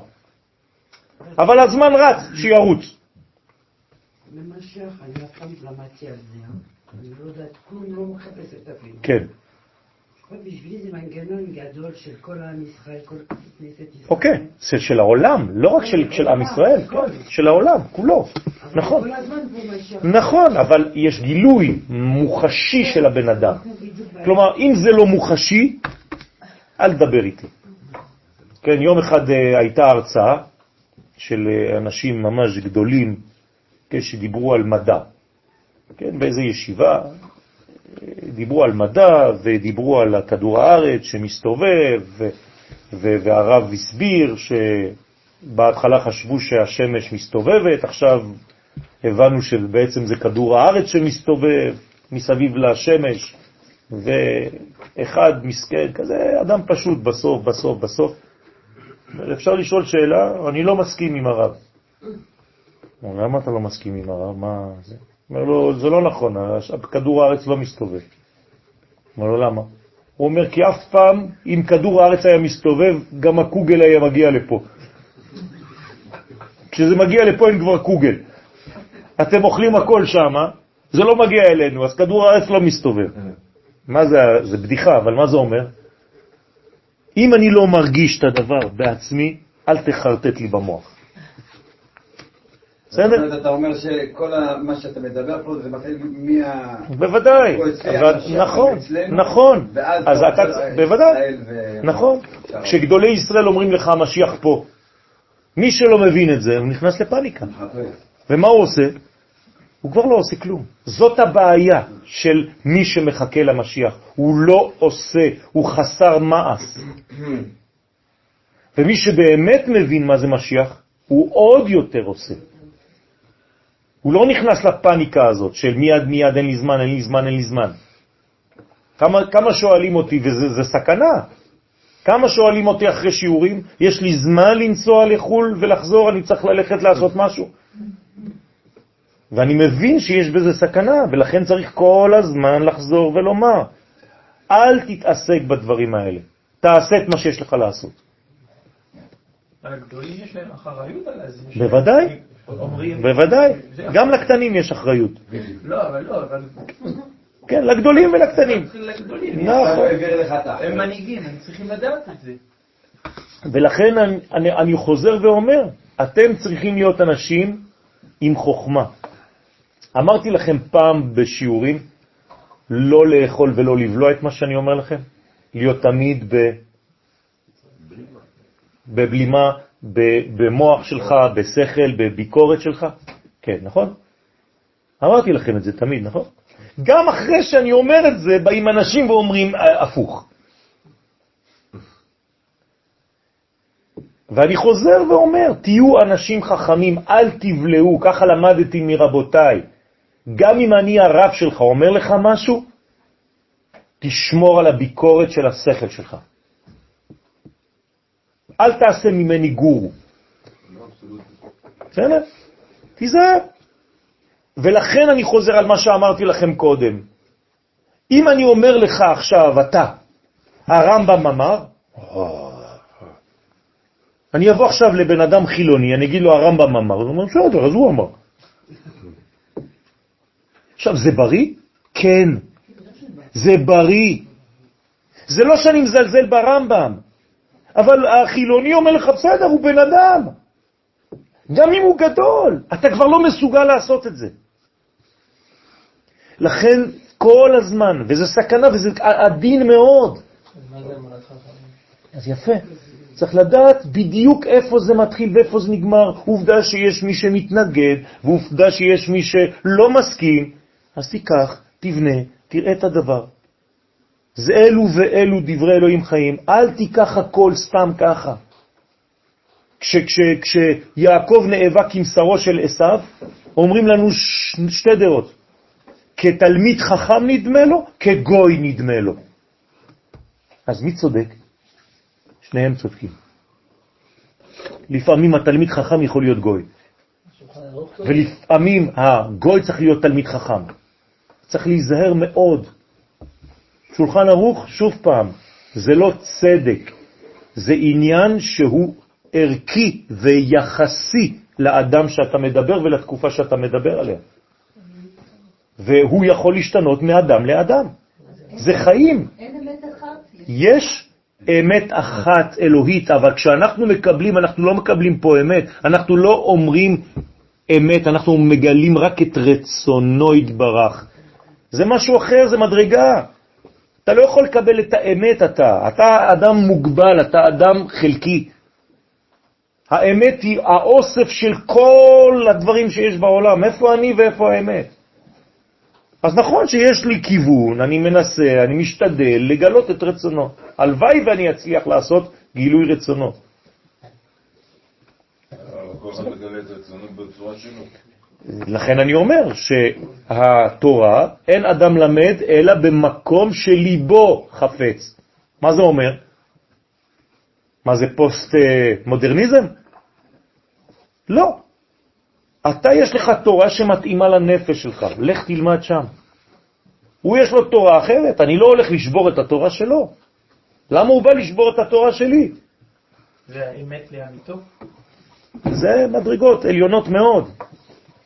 זה מה שקרה למוח, הוא ימין ולא ימין, נכון? הוא בדק, הוא לא... לא, זה לא בפן הזה של האמונה. זה לא שהוא האמין ולא האמין, פעם כן, פעם לא, פעם היה שיקור, פעם לא. לא, האמין מלשון לאמן, כלומר להמשיך. פעם הוא האמין בפשט, אני יודע שמה שהוא אומר לי זה נכון, אני נביא, קיבלתי. אבל אני לא רוצה להיות השליח של הדבר הזה. זה נקרא לא לאמן. הוא לא רצה להיות השליח של החורבן של העולם. כתוב שזה הוא שתה. נכון, וזה הוא השתכר. אם אני צריך להכיל את האמת שמדברים פה, אז אני צריך להכיל את כל ההוויות והיציאות כל האמיתות, בעולם, נכון. כולל דאעש, כולל שמאל, ימין. הכל. אם זה קיים בעולם, זאת אומרת שיש לזה מקום שמזה אתה צריך ללמוד משהו. ואז אני מתקרב למושג. גם אם זה שלילי. כן. אני לימדתי את הילדים שלי מה לא לעשות, לא רק מה לעשות. כלומר, הראיתי לפעמים אנשים שעושים דברים רעים, ואמרתי להם, בואו בוא נסתכל עליו. אז הם אומרים לי, אבל אבא, הוא עושה דבר רע. אמרתי, נכון, זה הלימוד שלנו היום. תראו מה לא צריך לעשות. אתם מבינים? גם מהרע אתה צריך ללמוד. בוודאי. אז זה כל הזיכוך שלנו. אם אני לא מזכך, מזכך, מזכך, וזה הסוד של הלך לך, אז אני לא יכול להגיע. אני אגיד לכם, יש דבר, אני יכול אולי לזעזע אתכם, כן? אבל זה... תזעזע. אני אזעזע אתכם. אנחנו אה, לא, זה לא. מספיק עזים. זה לא. חזק. טוב, לא חשוב. זהו, אבוד. לא חשוב, לא חשוב. אני אצטט לכם, אתם מאמינים לי שאני לא משקר לכם? טוב, אז הרב חרל"פ אומר שיש מי שעובד את השם בשתי צורות. יש אנשים שעושים את מצוותיו, ויש אנשים שעושים את רצונו. וזה אומר, זה לא אותו עולם בכלל. במילים שלנו, יש דתיים ויש אנשים שקשורים לקדוש ברוך הוא. זה עולם אחר. מה אתם רוצים להיות? עושה מצוותיו או עושה רצונו? זה משהו אחר. אם אתה עושה רצונו, אתה תגיע לעשיית מצוותיו. אבל רוב האנשים מסתפקים בעשיית מצוותיו. הוא אומר שם איך הוא יורד עליהם חבל על הזמן. אז זה לא, לא אמרתי שלא עושים מצוות, כן? אבל אני עושה את זה כדי לעשות את רצונו. אני לא עובד את המצווה. אוי ואבוי אם אני עובד את המצווה ולא עובד את השם.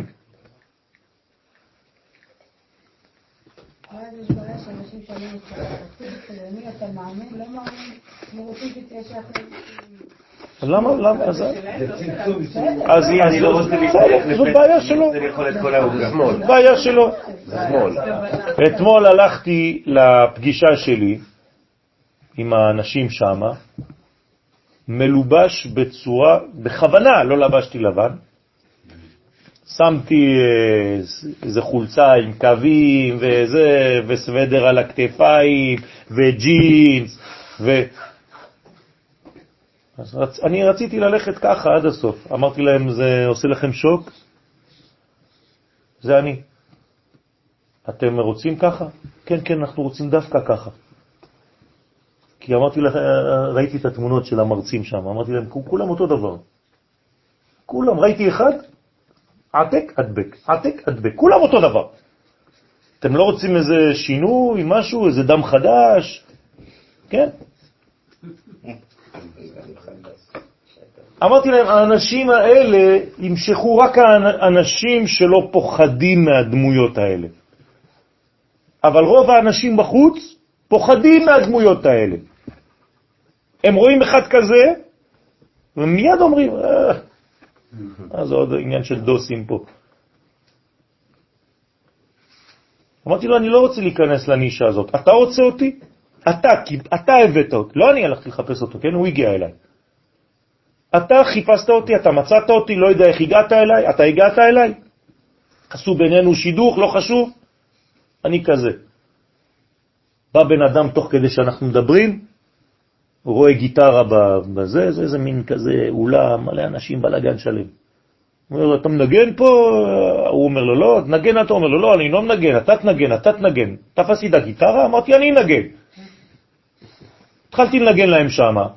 אמר לי, אה, אתה יודע גם לנגן? אמרתי לו, כן, למה? זה סותר תורה? אתה רוצה, אני יכול גם לצייר לך. אתה מצייר? אה, אתה מצייר? כן, אני אומן. כן. אז פעם אמרו לי, אני לא יודע איך אוכלים את זה. באיזה יישוב שרציתי להתקבל אליו. אנחנו לא יודעים איך לאכול אדם כמוך. אמרתי, איזה מזל שאתם לא אוכלים אותי, אני רוצה לחיות. קניבלים. כן, קניבלים אתם. אז שלחו לי את, ה, את, ה, את התפסים ככה, במעטפה של אללה יבארק כזאת, כן?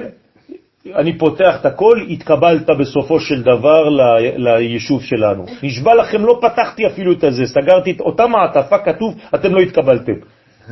שלחתי להם בחזרה. איך לאכול אותך? רוצה לומר, כשמסתלקת אות ו' אנפין מאות ה' של מלכות, נשארת בסוד אות ד' שאז היא דלה וענייה ונקראת צדק. אז הכל זה הין צדק, כל העניין הזה. ולכן, ובכתיב ובו כתוב כי אלוהים שופט, כי אז זעיר אנפין עושה משפט בתחתונים. וזה ישפיל וזה ירים, היינו זה ישפיל את זה, הקדוש ברוך הוא משפיל. מן דגרים? להשפלה לשכינתה מאתרה, מי שגרם בעוונותיו להשפיל ולהרחיק את השכינה ממקומה שבזעיר אנפין. אז הוא רואה רק דינים. אתמול שאלה אותי מישהי, מה ההבדל בין את האלוהים התהלך נוח לבין אברהם שכתוב עליו התהלך לפניי? לפני האלוהים. כלומר, אברהם הלך לפני האלוהים, ונוח הלך אחרי האלוהים. נכון? מה, מה ההבדל? פשוט מי שהולך אחרי האלוהים, זאת אומרת שהוא עדיין בעולם של טבע. אחוריים. של אחוריים. מי שהולך לפני האלוהים זה כבר לא אלוהים, זה שם הוויה. נוח היה תמים, ועל זה כתוב, ותלך לפני ויהיה תמים. נכון. יש בזה חילוק. לא, יתהלך לפניי ויהיה תמים במדרגה של האחוריים. זה בדיוק השיעור שלנו עכשיו. אתה באחוריים, שלם. זה גם צדיק תמים. בדיוק, בדורותיו. אתה שלם במדרגה שלך, זה בסדר גמור, אבל אתה נוח בתקופה של נוחים. אה, יש נוחים אחרים. בדיוק. הנוח החדש זה משה. סליחה, יש תקופות שאני חושבת שכולם עברנו. יש תקופות, זה אגיד פעם בשנה. אני מרגישה לכולי דינים. אוקיי. זה מעבר? בוודאי. זה, זה, זה בעצם השנה שאת בונה, הרי בכל שנה ממה היא בנויה? מחסדים, גבורות ורחמים. אז את צריכה לעשות עבודה כל השנה כדי למצוא בסוף השנה או בתחילת השנה החדשה את המנגנון שמאפשר לך לעלות שנה. כמה אנשים עברו מתשעו לתשעז? אני לא יודע. יש אנשים שעדיין בתשעו. תשעו. תישארו. ויותר מתשעו, יש אנשים שבתרפז. אני, אני, לא, אני לא צוחק. אם בראש שלך אתה תקוע באיזה מקום, אז אתה לא תתקדם. אתה צריך להתקדם השנה ולא לחשוב יותר מדי על מה השארתי מאחוריי, אם לא אתה כל הזמן במה כתבתי ומה עשיתי ומה אני ומי אני ו... מי אתה בכלל? מי? אז זה בדיוק העניין. כנס לשלב חדש, לשנה החדשה. השנה החדשה זו טבע. אז כשעברת במידת הדין לפני חודש או חודשיים, לא התחלת את השנה, היית עדיין תקוע בשנה שעברה, אז כל החגים שלך היו בדין. לא הרגשת את החסדים. המעבר הוא קשה. נכון. בוודאי שהוא קשה, בוודאי שהוא קשה. לא? ולכן צריך להיות מלווים, צריך ליווי. במעברים צריך ליווי, צריך תפילת הדרך כדי לעבור משנה לשנה, זה כמו כשיוצאים במכונית מעיר לעיר. עשית תפילת הדרך מהשנה שעברה לשנה הזאת? אם לא עשית תפילת הדרך, מי זה תפילת הדרך? אתה צריך להיות קשור לצדיק, שעוזר לך לעבור ממקום למקום. אם אתה מתנתק, זה כמו ו' מתנתק מד', זה אותו דבר.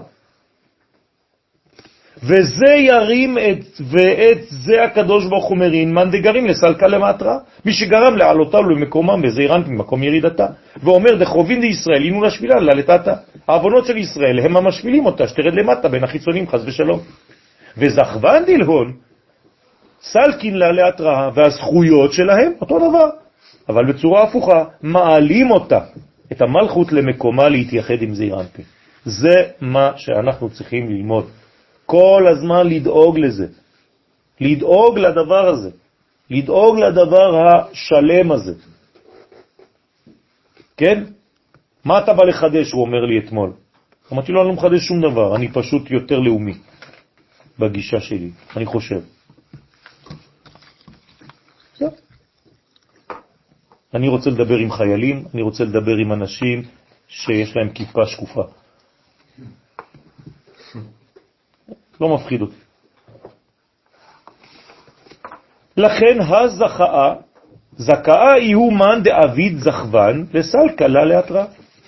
אשרי מי שעושה מצוות ומעשים טובים, על ידי זכויותיו הוא זוכה לעלות את השכינה למקומה. כן? תשימו לב אה,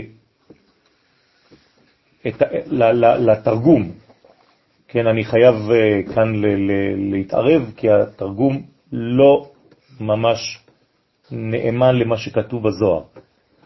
הזוהר אומר, מי זוכה להעלות את המלכות ולחבר אותה לזעירנפין? הזוהר אומר, הזכאה יהיו מן דעבית זכוון. מי שעושה זכויות, והתרגום, מי שעושה מצוות. בסדר? אני רק... בסדר?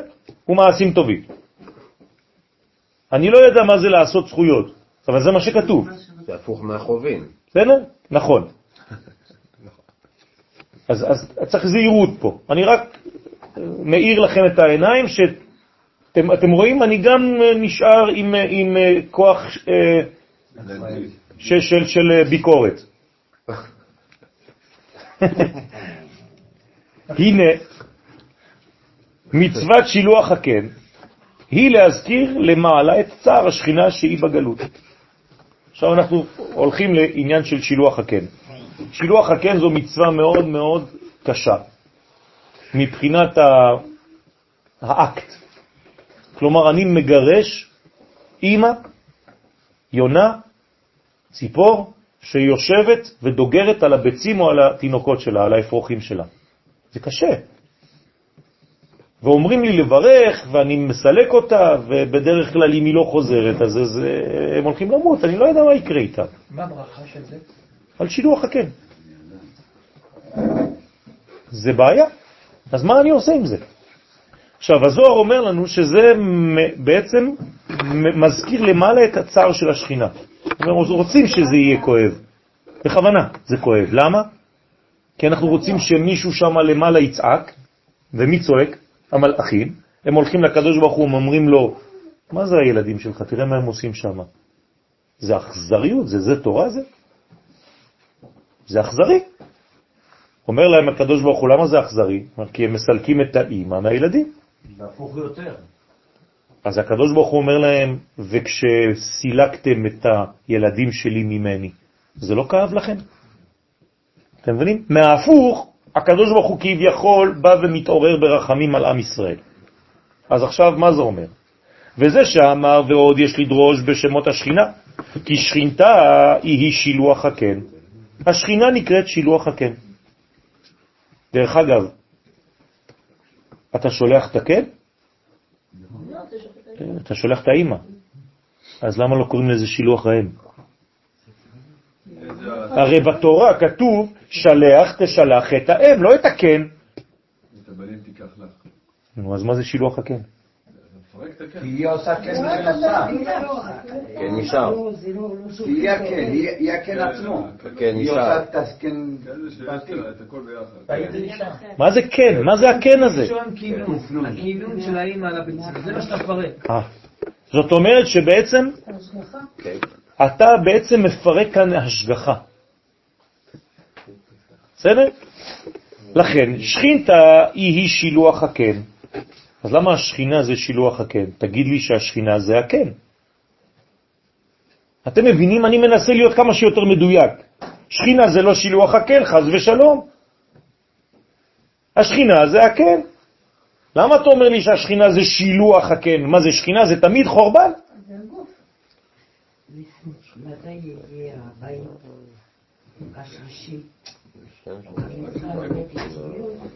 לא, עתידות מצוות להתבטל. אני לא יודע מי, מה, איך, אבל זה מה שאומרים לנו חכמים. בואו נבין את זה. בינתיים אני שואל על דיוק במילים. כי הכן זה החיבור, שכינה לבד היא לא בחיבור. רק, אה, ראיתי, עדיין לא בחיבור. כן, אז- למה הוא אומר לשכינה שהיא שילוח הקן? תגיד, שילוח. שילוח. שילוח. לא הכן עצמו, יש שילוח. שולחת, היא עדיין נפרדת מבעלה. נפרדת מזה. נפרדת מזה, נקראת שילוח הכן. וכשהיא מחוברת עם זה, היא לא נקראת שילוח הכן.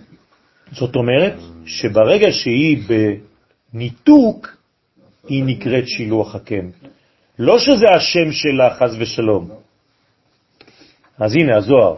השכינה נקראת שילוח הקן. למה? על שם שנשתלחה מקינה. כלומר, סילקו אותה מהקן. ושואל, זה בדיוק הוו שמנותק. כן, בדיוק, זה זה. ושואל, מן כן דילה? אז מי ואיפה היה הקן שלה? מי זה הקן שלה? מה זה הקן הזה? דרך אגב, כמה זה קן? 150. 150. יש לכם משהו שמזכיר לכם 150? מה? התהילים, אוקיי. 150 תהילים יש. מה זה ה-150 הזה?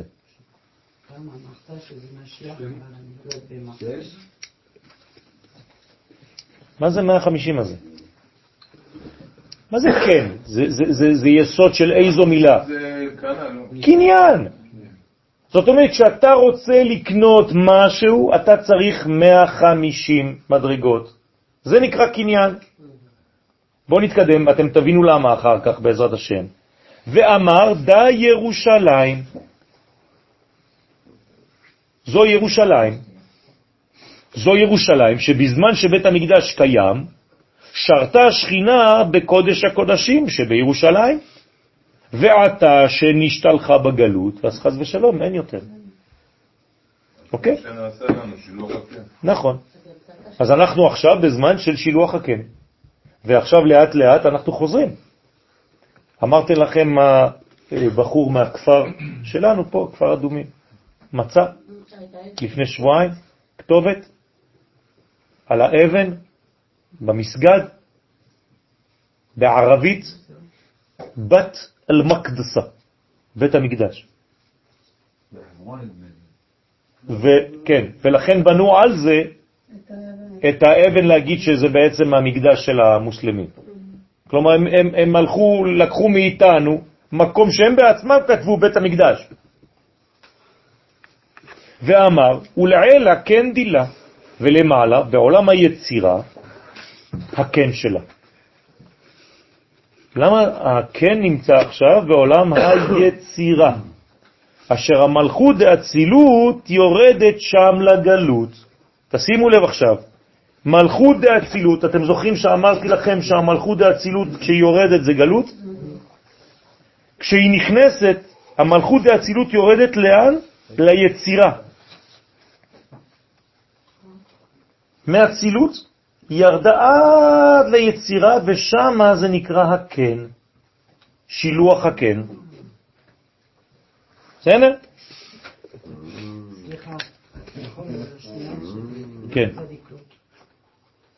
קופצת מבריאה מפה לפה? אז יפה. לא- בגלל שמישהו יושב בתוך הקן. מי יושב בקן? האמא. איך קוראים לאמא? בריאה. זה הקן. אבל על הכן, זה לא ני. אה, בתוך הכן, על הכן הזה יושבת אימא. אז זה חייב להיות יצירה, כי בריאה יושבת על. הבנתם? הילדים? אז בואו לאט לאט נראה. אתם מתחילים להבין שזה מורכב, זה לא סתם איזה יונה יושבת בקן, כולם ח, ח, חטיבה אחת, כן? זה שנאמר, ונקה לא ינקה, ואמר, ודע מתת. זה מלאך מתת שבעולם היצירה.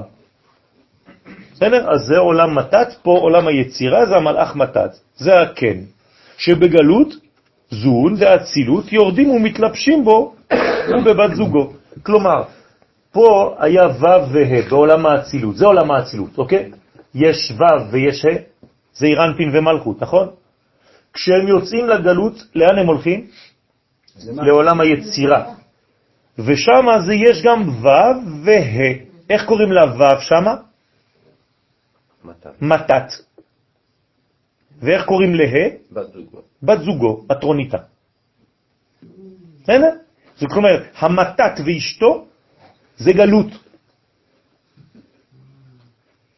וזעיר אנפין ומלכות זה גאולה. מתת זה ו'? רון. מתת כן. כן, זה כנגד ו', שבעולם האצילות. לכן, שהם נרמזים בשתי פעמים כן. אז זה שתי פעמים כן, בתיבות ונקה. לא. ונקה לא ינקה. מזה? י"ג מידות של רחמים, אל רחום וחנון, ערך אפיים ורב חסד ואמת. מתי זה מופיע שני אלה? איפה זה מופיע הדבר הזה, הפסוק הזה?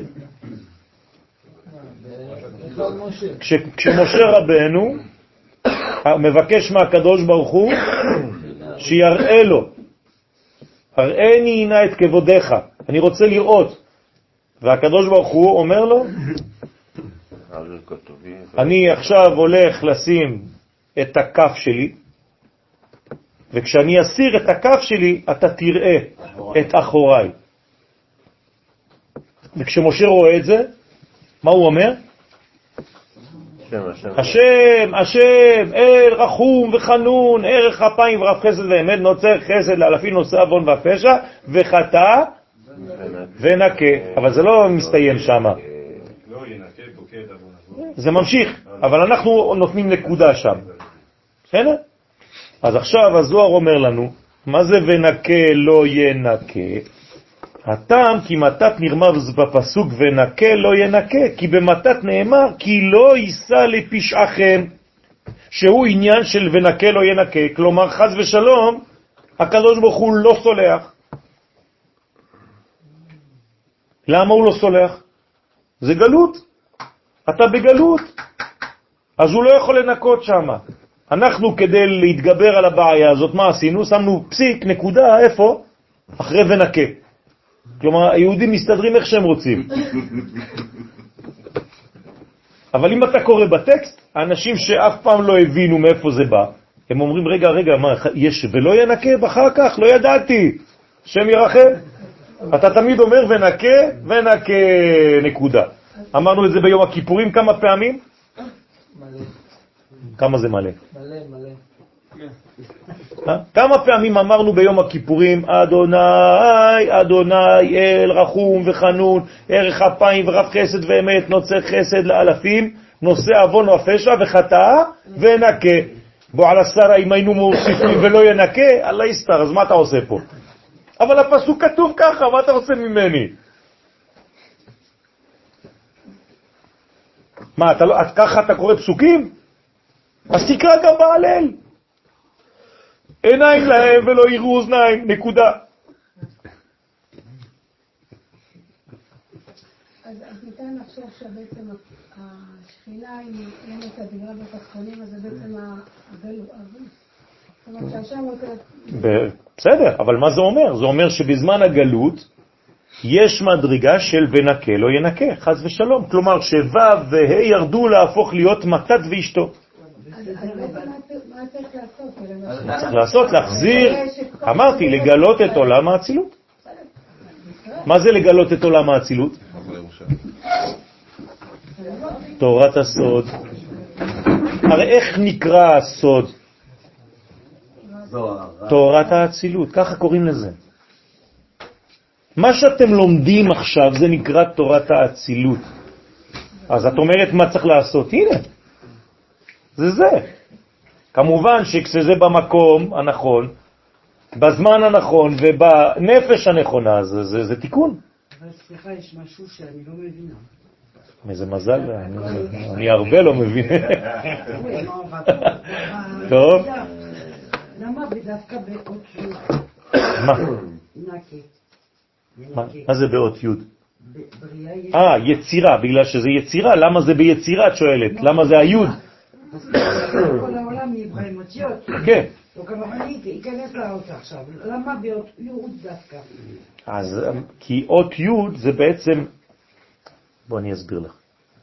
הרי פה חסר עוד אות, נכון? כן. מה חסר? א', כלומר, יש שתי אותיות שמצד הזכר, א' וי', ושתי אותיות שהן מצד הנקבה, ב' ועין.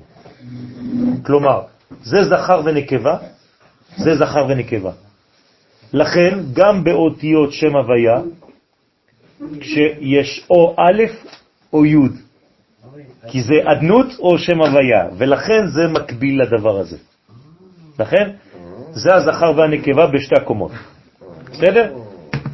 עלי תמר ועל מתת נאמר, אל תסתכל בכאן, כאן. אה, בוא נעלה, כן. הנה הכן. אל תסתכל כאן. למה לא צריך להסתכל עליו? הוא נקרא כאן. אלא במה? במה שיש בו בפנים. אל תסתכל כאן. שיש בתיבה הזו פעמיים כאן, אל תסתכל בכן, כן, כאן כאן, שרומז על מתת ועל בת זוגו, אלא במה דאית בה, אלא במה שיש בו, שזה מי? הנשמה שלו, זה אירנפיל ומלכות, הווה והה. הבנתם? הגוזלים. אבל אה, מה שאני הבנתי זה ש... איזה גוזלים? איזה גוזלים? איזה גוזלים? לא בתוך דיברתי על הקן. גוזלים. לא, לא, לא. מה לא? לא, אני לא מדבר על זה עכשיו. אל תסתכל בכאן, כאן. אל תסתכל על המצב הגלותי. כאן, כאן. לא, כאן, כאן זה בכף. בסדר? זה לא אותו דבר. אבל אתה יכול לדרוש ככה, אני פעם עשיתי משחק מילים, אל תסתכל בכאן, כאן, אלא בשם, שם. כן? אבל פה זה קנקן, קנקן זה בקוף, וזה אומר שזה מצב גלותי, כלומר אל תסתכל בעיניים גלותיות על המציאות, אלא במה שיש בפנים, כלומר ביסוד הפנימי של הגאולה, שהוא אותיות ו' וה'. כי אם אתה מחבר אותיות ו' וה' זה הגאולה, למה? כי אותיות י' וה' תמיד מחוברות. מה חסר בעצם בעולם? רק ו' וה'. זהו, וסליחה, הכן זה 150, כן? ואיזה 15 זה... זה אותו דבר, זה הצמצום של זה, זה השורש של זה, בוודאי. לכן זון דאצילות שנשלפשו בהם בגלות והם הכן שלהם. אז בעצם, מה זה הכן? זה מצב גלותי. והוא נמצא בעולם היצירה. ומי בעצם נכנס לשם בפנימיות? האצילות, ו' וה', שעכשיו הם תפסו לבושים אחרים של גלות, איך קוראים להם? מתת ואשתו. אז הוא אומר לך, אל תישאר שם, אל תסתכל כאן, כי אם לא אתה תישאר כאן כאן כל החיים שלך. אתה בחיצוניות, מה זה כאן? זה דבר חיצוני. אל תסתכל בחיצוניות של המציאות, תלמד פנימיות, אלא במה שיש בו. ורוב האנשים לומדים בצורה חיצונית, בצורה גלותית, בלי תורת הפנימיות הזאת. האלף והיוד שהביע למטה. כן. זה זה א', זה אדנות אמרנו, ויוד זה של שם הוויה. עכשיו, אם שולחת מתת לאשתו, ואני מחזירה באבי, כן. זאת אומרת, אני צריכה להסתכל על זה שאני... כשאת עושה את שילוח הקן, הם זרים למקום. בדיוק. כשאת עושה שילוח הקן, את בעצם שולחת את מה? כל הדבר הזה הוא חיצוני, זה מה שאומרים לך. אל תפחד. ותראי כמה זה עושה לנו נזק מבחינה נפשית לילד, שאתה אומר לו, "אתה בוא תעשה איתי מצוות שילוח הקן. הילד מזדעזע, נכון? מה אתה צריך לומר לו? זה העיניים החיצוניות שלך. העיניים הפנימיות שלך צריכות לראות משהו אחר. ברגע שאתה מסלק את האימא עכשיו, שתי האותיות האלה יורדות. עכשיו, לילד אתה לא יכול להסביר את כל זה, אבל זה, אתם מבינים עכשיו. אתם יודעים מה קורה לפרה כשהולכים לשחוט אותה? אף אחד לא יודע, נכון? אבל כתוב בספרים הקדושים. היא רואה, מה היא רואה? אתה שוחט כמו מלאך המוות. לא. לא. רואה את עצמה על המנגל. לא נכון, לא נכון, לא נכון. אה, מה היא רואה? יש לה גילויים של נבואה. הפרה. אבל היא לא מסבירה את זה נכון, היא עושה... הפרה שכפרה עלי. יש לי שאלה, יש לי שאלה. איפה אפשר למצוא את ההתייחסות הזאת? איפה אפשר למצוא? יש לי שאלה, אם זה... אני אביא לך בלי נדר, לאט אם זה. מה שנאמר, אני אגיד לך, כתוב אפילו בגמרא, למה בעלי חיים רואים דברים שהאדם לא רואה? כי הם שותקים, הם לא מגלים. ולכן הכבשים רואות דברים שאתם לא רואים בכלל, העיזים רואות דברים שאתם לא רואים. הכבשים רואים דברים שאתם לא רואים, הפרות, ובמיוחד בזמן השחיטה. הן רואות שהן בעצם הולכות להיות, לעלות ל- ל- לשם הוויה, הן רואות דברים שאנחנו לא רואים בכלל. אבל עדיין זה כואב. זה לא כואב. זה כואב לך בחוץ. זה בדיוק מה שאנחנו לא מבינים. אז למה למה רק... מה זה מהות של אכזריות? כאילו, הרבה דברים שכאילו, באכזריות דווקא... נכון, כי זה, כי זה ראייה זרה, אכזרי. למה הוא כותב על חזון הצמחונות? למה? יפה. אתם צודקים, כאילו, אני אין לי בעיה, אני מאוד אוהב את הטקסט. שום בעיה. לא- ביסוד הדברים זה עוד יותר עמוק. אז אנחנו גם לא נאכל צמחים, כי גם כשאתה לא עס חסה, כואב לה, זה תמיד אמרתי לטבעונים. אוקיי? אתה גם לא יודע את זה. אתה חושב שאכזרי זה להרוג פרה, אבל כשאתה חותך עגבנייה עם סכין, זה גם, אבל... מה זה גם? מי מדבר על זה זה? מה שאני אומרת, יש משהו, המהות... זה בגלל שאנחנו רואים בעיניים החיצוניות שלנו. בעיניים פנימיות זה עולמות אחרים, אנחנו בכלל לא בעולם הזה. זה לא אותו דבר. אז מה זה מלמד? כאילו, אכזריות זה יותר... ברית מילה זה אכזרי? כן. מה כן? כן. אז למה אנחנו, מה, הקדוש ברוך הוא רוצה לעשות אותנו אכזרי? זהו, זה מה שאני שואלת, כאילו, רחמים זה בגובה פחות מאשר... לכן אני אומר לכם, אל תסתכלו כאן. זה בדיוק הלימוד הזה. אם אתה מסתכל על מצוות שילוח הקן בפן החיצוני של המצווה, אתה לא תעשה את זה. ואני שמעתי אנשים, אני בחיים לא אעשה את המצווה הזאת. לא רוצה לעשות את המצווה הזאת. זה בגלל שהוא אוהב מהכתוב? למה? כי בעצם הוא רואה את הדברים בחיצוניות. כן. הוא נשאר שם. הוא לא עושה את המצווה. אבל אם אתה, נכון, אבל אם אתה מבין את היסוד הפנימי שיש שם, מה אתה גורם בדבר הזה? ייחוד. וגאולה. באותו רגע יכולה לבוא גאולה. אבל סליחה, קראתי עכשיו, אני לא זוכרת עכשיו. אם זה לפני נוח, לא היינו אוכלים. נכון, נכון. בגלל, ש... מה זה אומר? זה אומר שעכשיו ההוויה ירדה, ועכשיו מה לעשות? אני צריך ללכת להביא את ההוויה בתוך המדרגות התחתונות של המציאות. כלומר, אם אני לא אוכל בשר היום, אני לא עושה בירורים של הדבר הזה. זה לא שאני אומר עכשיו, תאכלו בשר, כי גם זה אסור אם אתם לא עושים את הכוונות בכלל.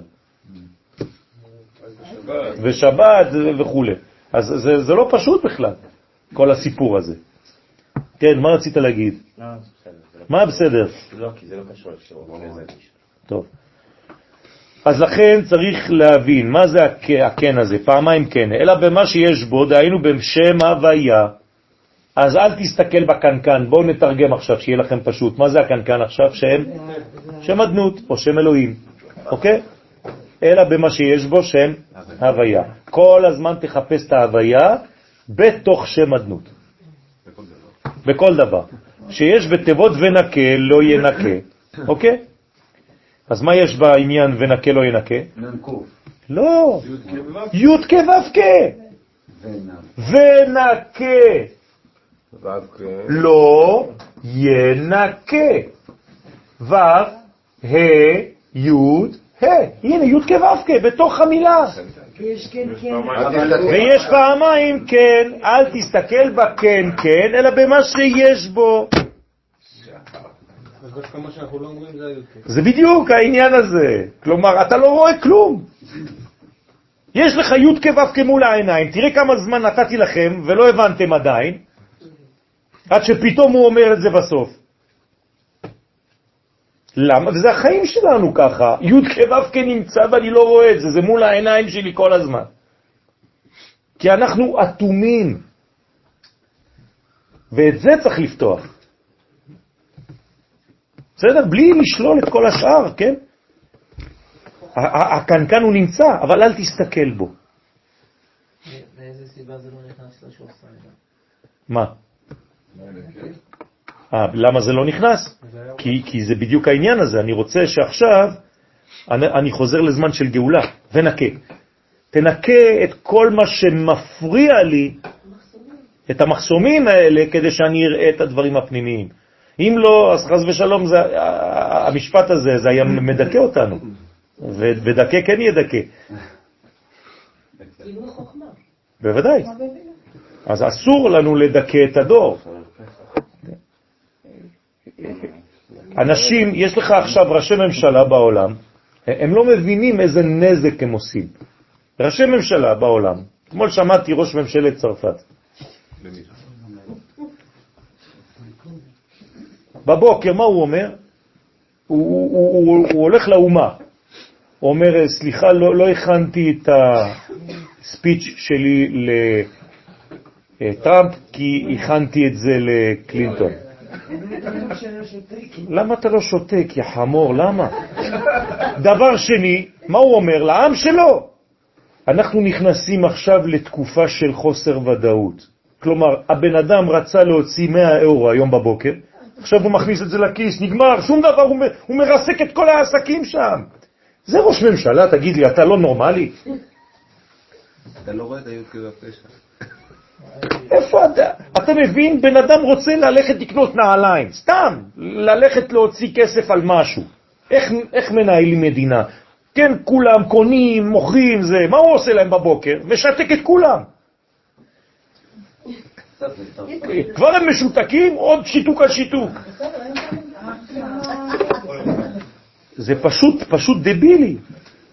זה רק בצרפת יכול להיות. לא, זה, זה קורה, זה קורה. ברור, זה רק. עזוב צרפת, זה רק. טוב. יש לכם כוח? בטח. טוב, יש עוד כמה... הוא ממשיך. הבנתם עכשיו מה זה אל תסתכל בקנקן אלא במה שיש בו? ונקה לא ינקה. לא. אז עכשיו אתם יכולים לתת, יש לכם וורט. ונקה לא ינקה, תראו איזה יופי בזוהר הקדוש. כן? מה זה ונקה לא ינקה? אז עכשיו תבינו את הרעיון. אל תסתכלו בגלות בלי לראות את הגאולה שגנוזה בפנים. זה הרעיון. תפסיקו להיות בדיכאון שכאילו העולם הזה חשוך ואין כבר תקווה ואין כלום. בתוך הגלות גנוזה הגאולה. ומתוך, איך כתוב? כי עת צרה ליעקב וממנה, מהצרה הזאת יבשע. הישועה נמצאת בתוך הגלות. תלמד לראות את זה, בשביל זה צריך לימוד, חינוך, אופטימיות. תלמד את הילדים שלך, את, ה, את, ה, את החניכים שלך, את התלמידים שלך, את האנשים הקרובים אליך, לראות תמיד את הטוב בכל דבר. הוא ממשיך ואומר, ודי ובזה מה שכתוב, כי ייקרא כאן ציפור לפניך. בדרך. מה זה הכאן? אמרנו, מתץ, נכון? ציפור עומדת על המלכות שהיא בדרך, דהיינו בגלות, בעולם היצירה, במתת. אז זה הכאן של הציפור, כלומר ציפור שיצא לגלות. היא בדרך. היא בדרך. בין זה לבין. נכון, כלומר היא בדרך, בדרך של הגלות. ואמר שבגלות גם השישה קצוות של זעיר אנפין, חסד, גבורה, תפארת, נצח, הוד ויסוד, שישה קצוות, מקננים במתת. למה? כי הוו הפכה להיות מתת. אז הוו זה שישה קצוות, וו זה בגמטריה שש, ירדו לעולם היצירה. וזה שכתוב בכל עץ או על הארץ. מה שכתוב בכל עץ, דה גוף וברית. מה זה העץ? עץ זה הוו עם הברית, ועל הארץ זה המלכות. זה נקרא עץ וארץ. בסדר? גוף שהוא התפארת הוא ברית שהוא היסוד. הוא מפרש צדיק היא הוא ברית. צדיק הוא הברית שהוא היסוד, ואי הוא כל, לכן כל זה יסוד, כף למד, והוא נקרא כל, על שם שכלולים בו חמישה חסדים וחמש גבורות, שכל אחת כלולה מעשר, כבר למדנו את זה, נכון? כל החסדים או הגבורות הם כמספר כל. כל פעם שאתם רואים כל, זה יסוד, שהכל נהיה בדברו. הנה, אז כשאתה אומר שהכל, אז תבין שאתה מדבר עכשיו על יסוד מיוחד מאוד. וזה נהיה בדברו. מה זה נהיה בדברו? מה זה הדיבור? מלכות. אז מה זה שהכל נהיה בדברו? שאתה מחבר בין כל לדיבור, בין יסוד למלכות. אתה עושה חיבור בין ו' לה', שהכל נהיה בדברו. אתם מבינים? זאת? מה זה? בכל. לא, שהכל נהיה בדברו. שהכל נכנס לדיבור. אצילות בדברו של... כשאתה מדבר שם זה הכל אצילות, בברכה. בסדר? שהכל נהיה בדברו. אבל שהכל נהיה בדברו זה לא רק בזמן שאני שותה. נכון, אבל. פה אתה ממחיש את זה, אתה חי את זה. גם כשאתה מתחתן עם אישה, מה אתה אומרים לך? שהכל ברא לכבודו. אותו דבר. מה זה שהכל? יסוד. ברא בשביל מי? שנקראת כבודו, כבוד. זה אותו דבר. אז אתם מבינים עכשיו לאט לאט את הברכות. אל תהיה כמו תוכי. זה- לא סתם שנשאר עם בית. בוודאי שזה לא סתם שנשאר עין ב', כן? אז מה זה העין ב'? עולם, עולם חסד. מה זה עולם? מלשון העלם. איפה שיש העלם, שאין אור, מה אתה צריך לעשות? חסד ייבנה. אתה רוצה לבנות את העולם הזה? תביא חסד. ומה זה החסד? אמרתי לכם, תורת הסוד. תביא תורת הסוד לעולם, זה החסד הכי גדול שאתה יכול לעשות. ויש לך מתנגדים לזה, כי זה האור האמיתי. מתי שאתה עושה שילוח רקנו, עכשיו שאנחנו יודעים מה זה, מורידים את השתי אותיות, מורידים בית לעולם הזה. כן, זה הגילוי. נכון. וזה זה בדיוק הגמטריה של המילה מבול. הרי מה זה בלם? כמה זה בלם? 72. עין ב'. בלם. מה זה בלם? ברקס. בלם בעברית, בלם. כלומר, כל פעם שאתה לוחץ על הברקס, מה אתה מביא לעולם? עין ב'. חסד. אתם מבינים איך אה, נוהגים עכשיו לפי קבלה? אה? למה? למה? לא? אה, זה, זה, זה, לא רציתי להגיד, כמעט יצא לי. יש אנשים שלא יודעים לנהוג, אז זה משהו אחר. כל החיים שלהם זה רק... אה, אבל יש לך בלם מנוע.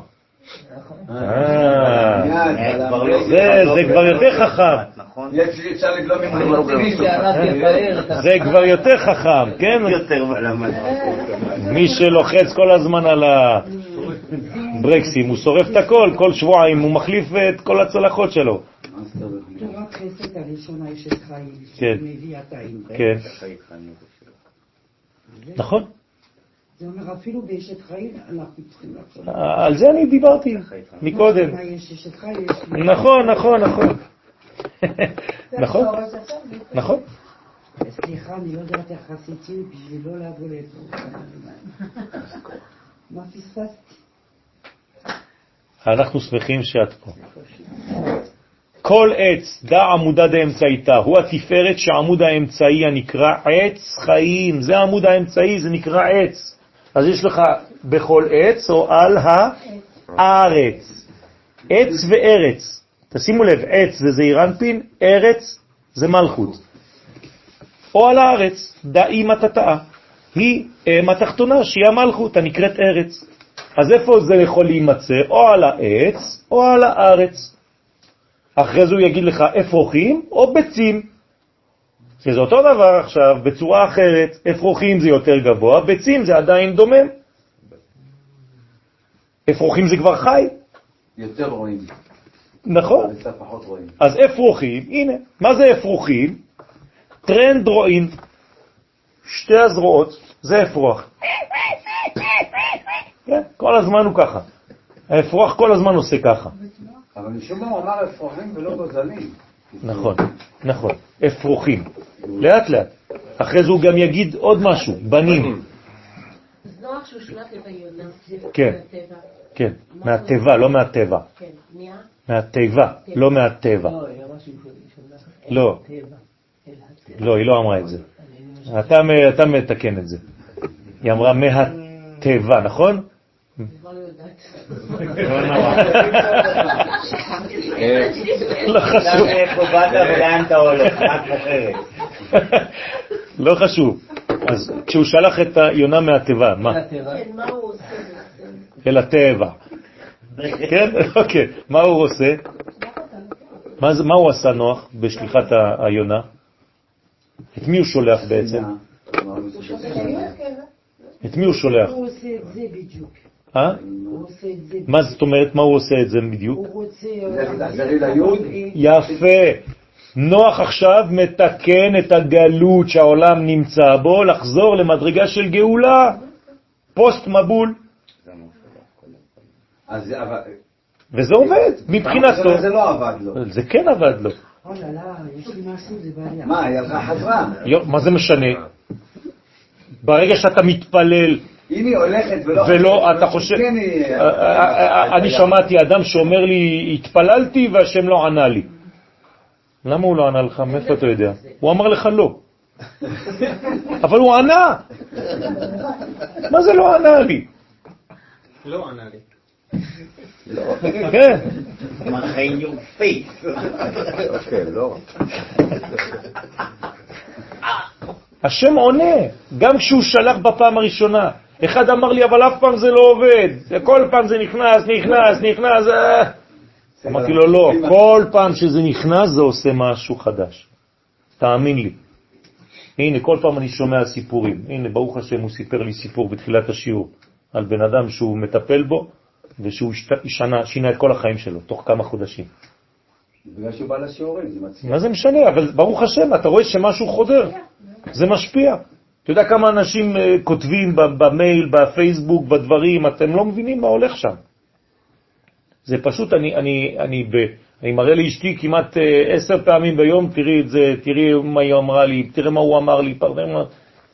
השתבח שמו, זה, אתם לא מבינים, זה עושה גלים במקומות רחוקים, רחוקים, רחוקים, זה מגיע למקומות שאנחנו אין לנו בכלל הבנה מה, מה, מה קורה פה. כי זה תורת אמת, זה תורת חיים. אנחנו סתם שליחים, בסייעתא דשמיא, הלוואי ונצליח לעשות משהו. אבל חש... חיוב חשוב לעשות את זה. אני יודע שאנחנו לא גומרים, אף אחד, לא, לא עליך מלאכה לגמור. אבל אתה צריך לעשות את שלך, תעשה את שלך. תשתדל. וזה תמיד עושה משהו, תמיד.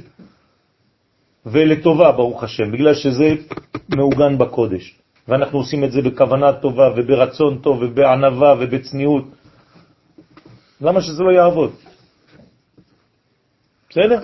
איך הפעם אמרת שהקן, הבינה, קשור לבינה. נכון.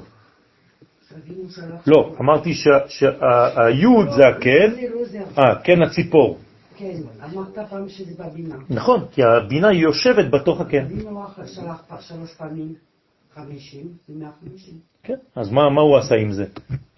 כל פעם שהוא שלח זה פספוס? לא, לא. זה חדירה ראשונה, חדירה שנייה. בחדירה השלישית אתה נוגע ביסוד. אי אפשר להגיד גם שזה לגבי שתי בית המקדש שלא עמדו, והשלישי הוא... יכולה ל... תכתבי ספר. תכתבי ספר. כן, למה לא? זה נכון, כל אחד בא ומחדש דברים, אתם ברוך השם, אתם מקבלים תובנות מזה, זה נכון. לכן, דע, אז איפה אנחנו, דע אם אתה את ודאי, בכוונה כתוב מילת את, כן? שלח תשלח את. למה לא כתוב שלח תשלח הבנים בעברית נורמלית? לא צריך לה- להוסיף את. אתם מבינים? אתם יודעים את זה? זה עם. שלח תשלח עם הבנים. את מי אתה שולח עם הבנים? אתם מבינים? לפי שהיא כוללת את כל הכ"ב אותיות מאלף עד תו. כלומר, את זה הכל. ומצוות שילוח הקן היא להזכיר איך השכינה משולחת בגלות מהוו קצוות כשהם הופכים להיות מתת, אני חוזר, גם כאן, כי גם שם אינה מתייחדת עם זעיר אנפין, והיא הולכת נעה ונדה. כן, נדה, וואלו, כן, נעה ונדה. ועל ידי מצווה זו מזכירים את צער השכינה. אז כשעושים שילוח הקן, את המצווה הזאת, בעצם מעוררים ומזכירים את הצער של השכינה, ולהפך, מעוררים רחמים על השכינה, שתתייחד גם בהיותה בגלות. איך היא יכולה להתייחד גם בהיותה בגלות? היא גולה איתם. הרי אין ייחוד בגלות. איזה משהו קטן. יפה. אז מה זה המשהו הקטן הזה? זה נקרא חיבור מבחינה של אחוריים. אבל זה גם חיבור. זה מנגנון כלשהו כדי להתגעגע ולחזור לחיבור האמיתי אתה אומר חיבור? בצד. כן, אחוריים. בסדר? זה גם חיבור. אבל זה לא החיבור שאנחנו מייחלים לו, אבל לאט לאט. ברגע שיתעורר החיבור הזה, יתעורר חיבור יותר גדול ותשוקה יותר גדולה לחבר זעיר אנפין ומלכות. אז יהי רצון שנזכה בעזרת השם מה? של זנות. אמר. לא, לא, לא דיברתי על הפנים שלו באחור שלה. לא דיברתי על זה.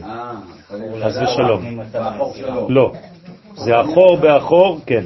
זה מדרגה אחרת, אבל זה לא, זה לא ביד זנות, חס ושלום. אבל זה לא חיבור אידיאלי, לא, לא, זה פנים בפנים החיבור, כל חיבור הוא פנים בפנים, אבל בקומה של אחוריים. בסדר? במדרגה, כמו שאמרתי מקודם, כל זה, אפילו שזה פנים בפנים, זה בקומה גלותית. ואנחנו בעזרת השם עכשיו בונים את החיבור פנים בפנים בארץ ישראל במדרגה של פנים, בעזרת השם. בשנה החדשה. יש לי שאלה. כן. זה לא חיבור שלנו עם העולם? כן, גם. בסופו של דבר, החיבור של קודשא בריחו עם שכינתה, זה חיבור של עם ישראל עם אומות העולם. זה גם חתונה שעתידה להתרחש. כן. תודה רבה, שבת שלום.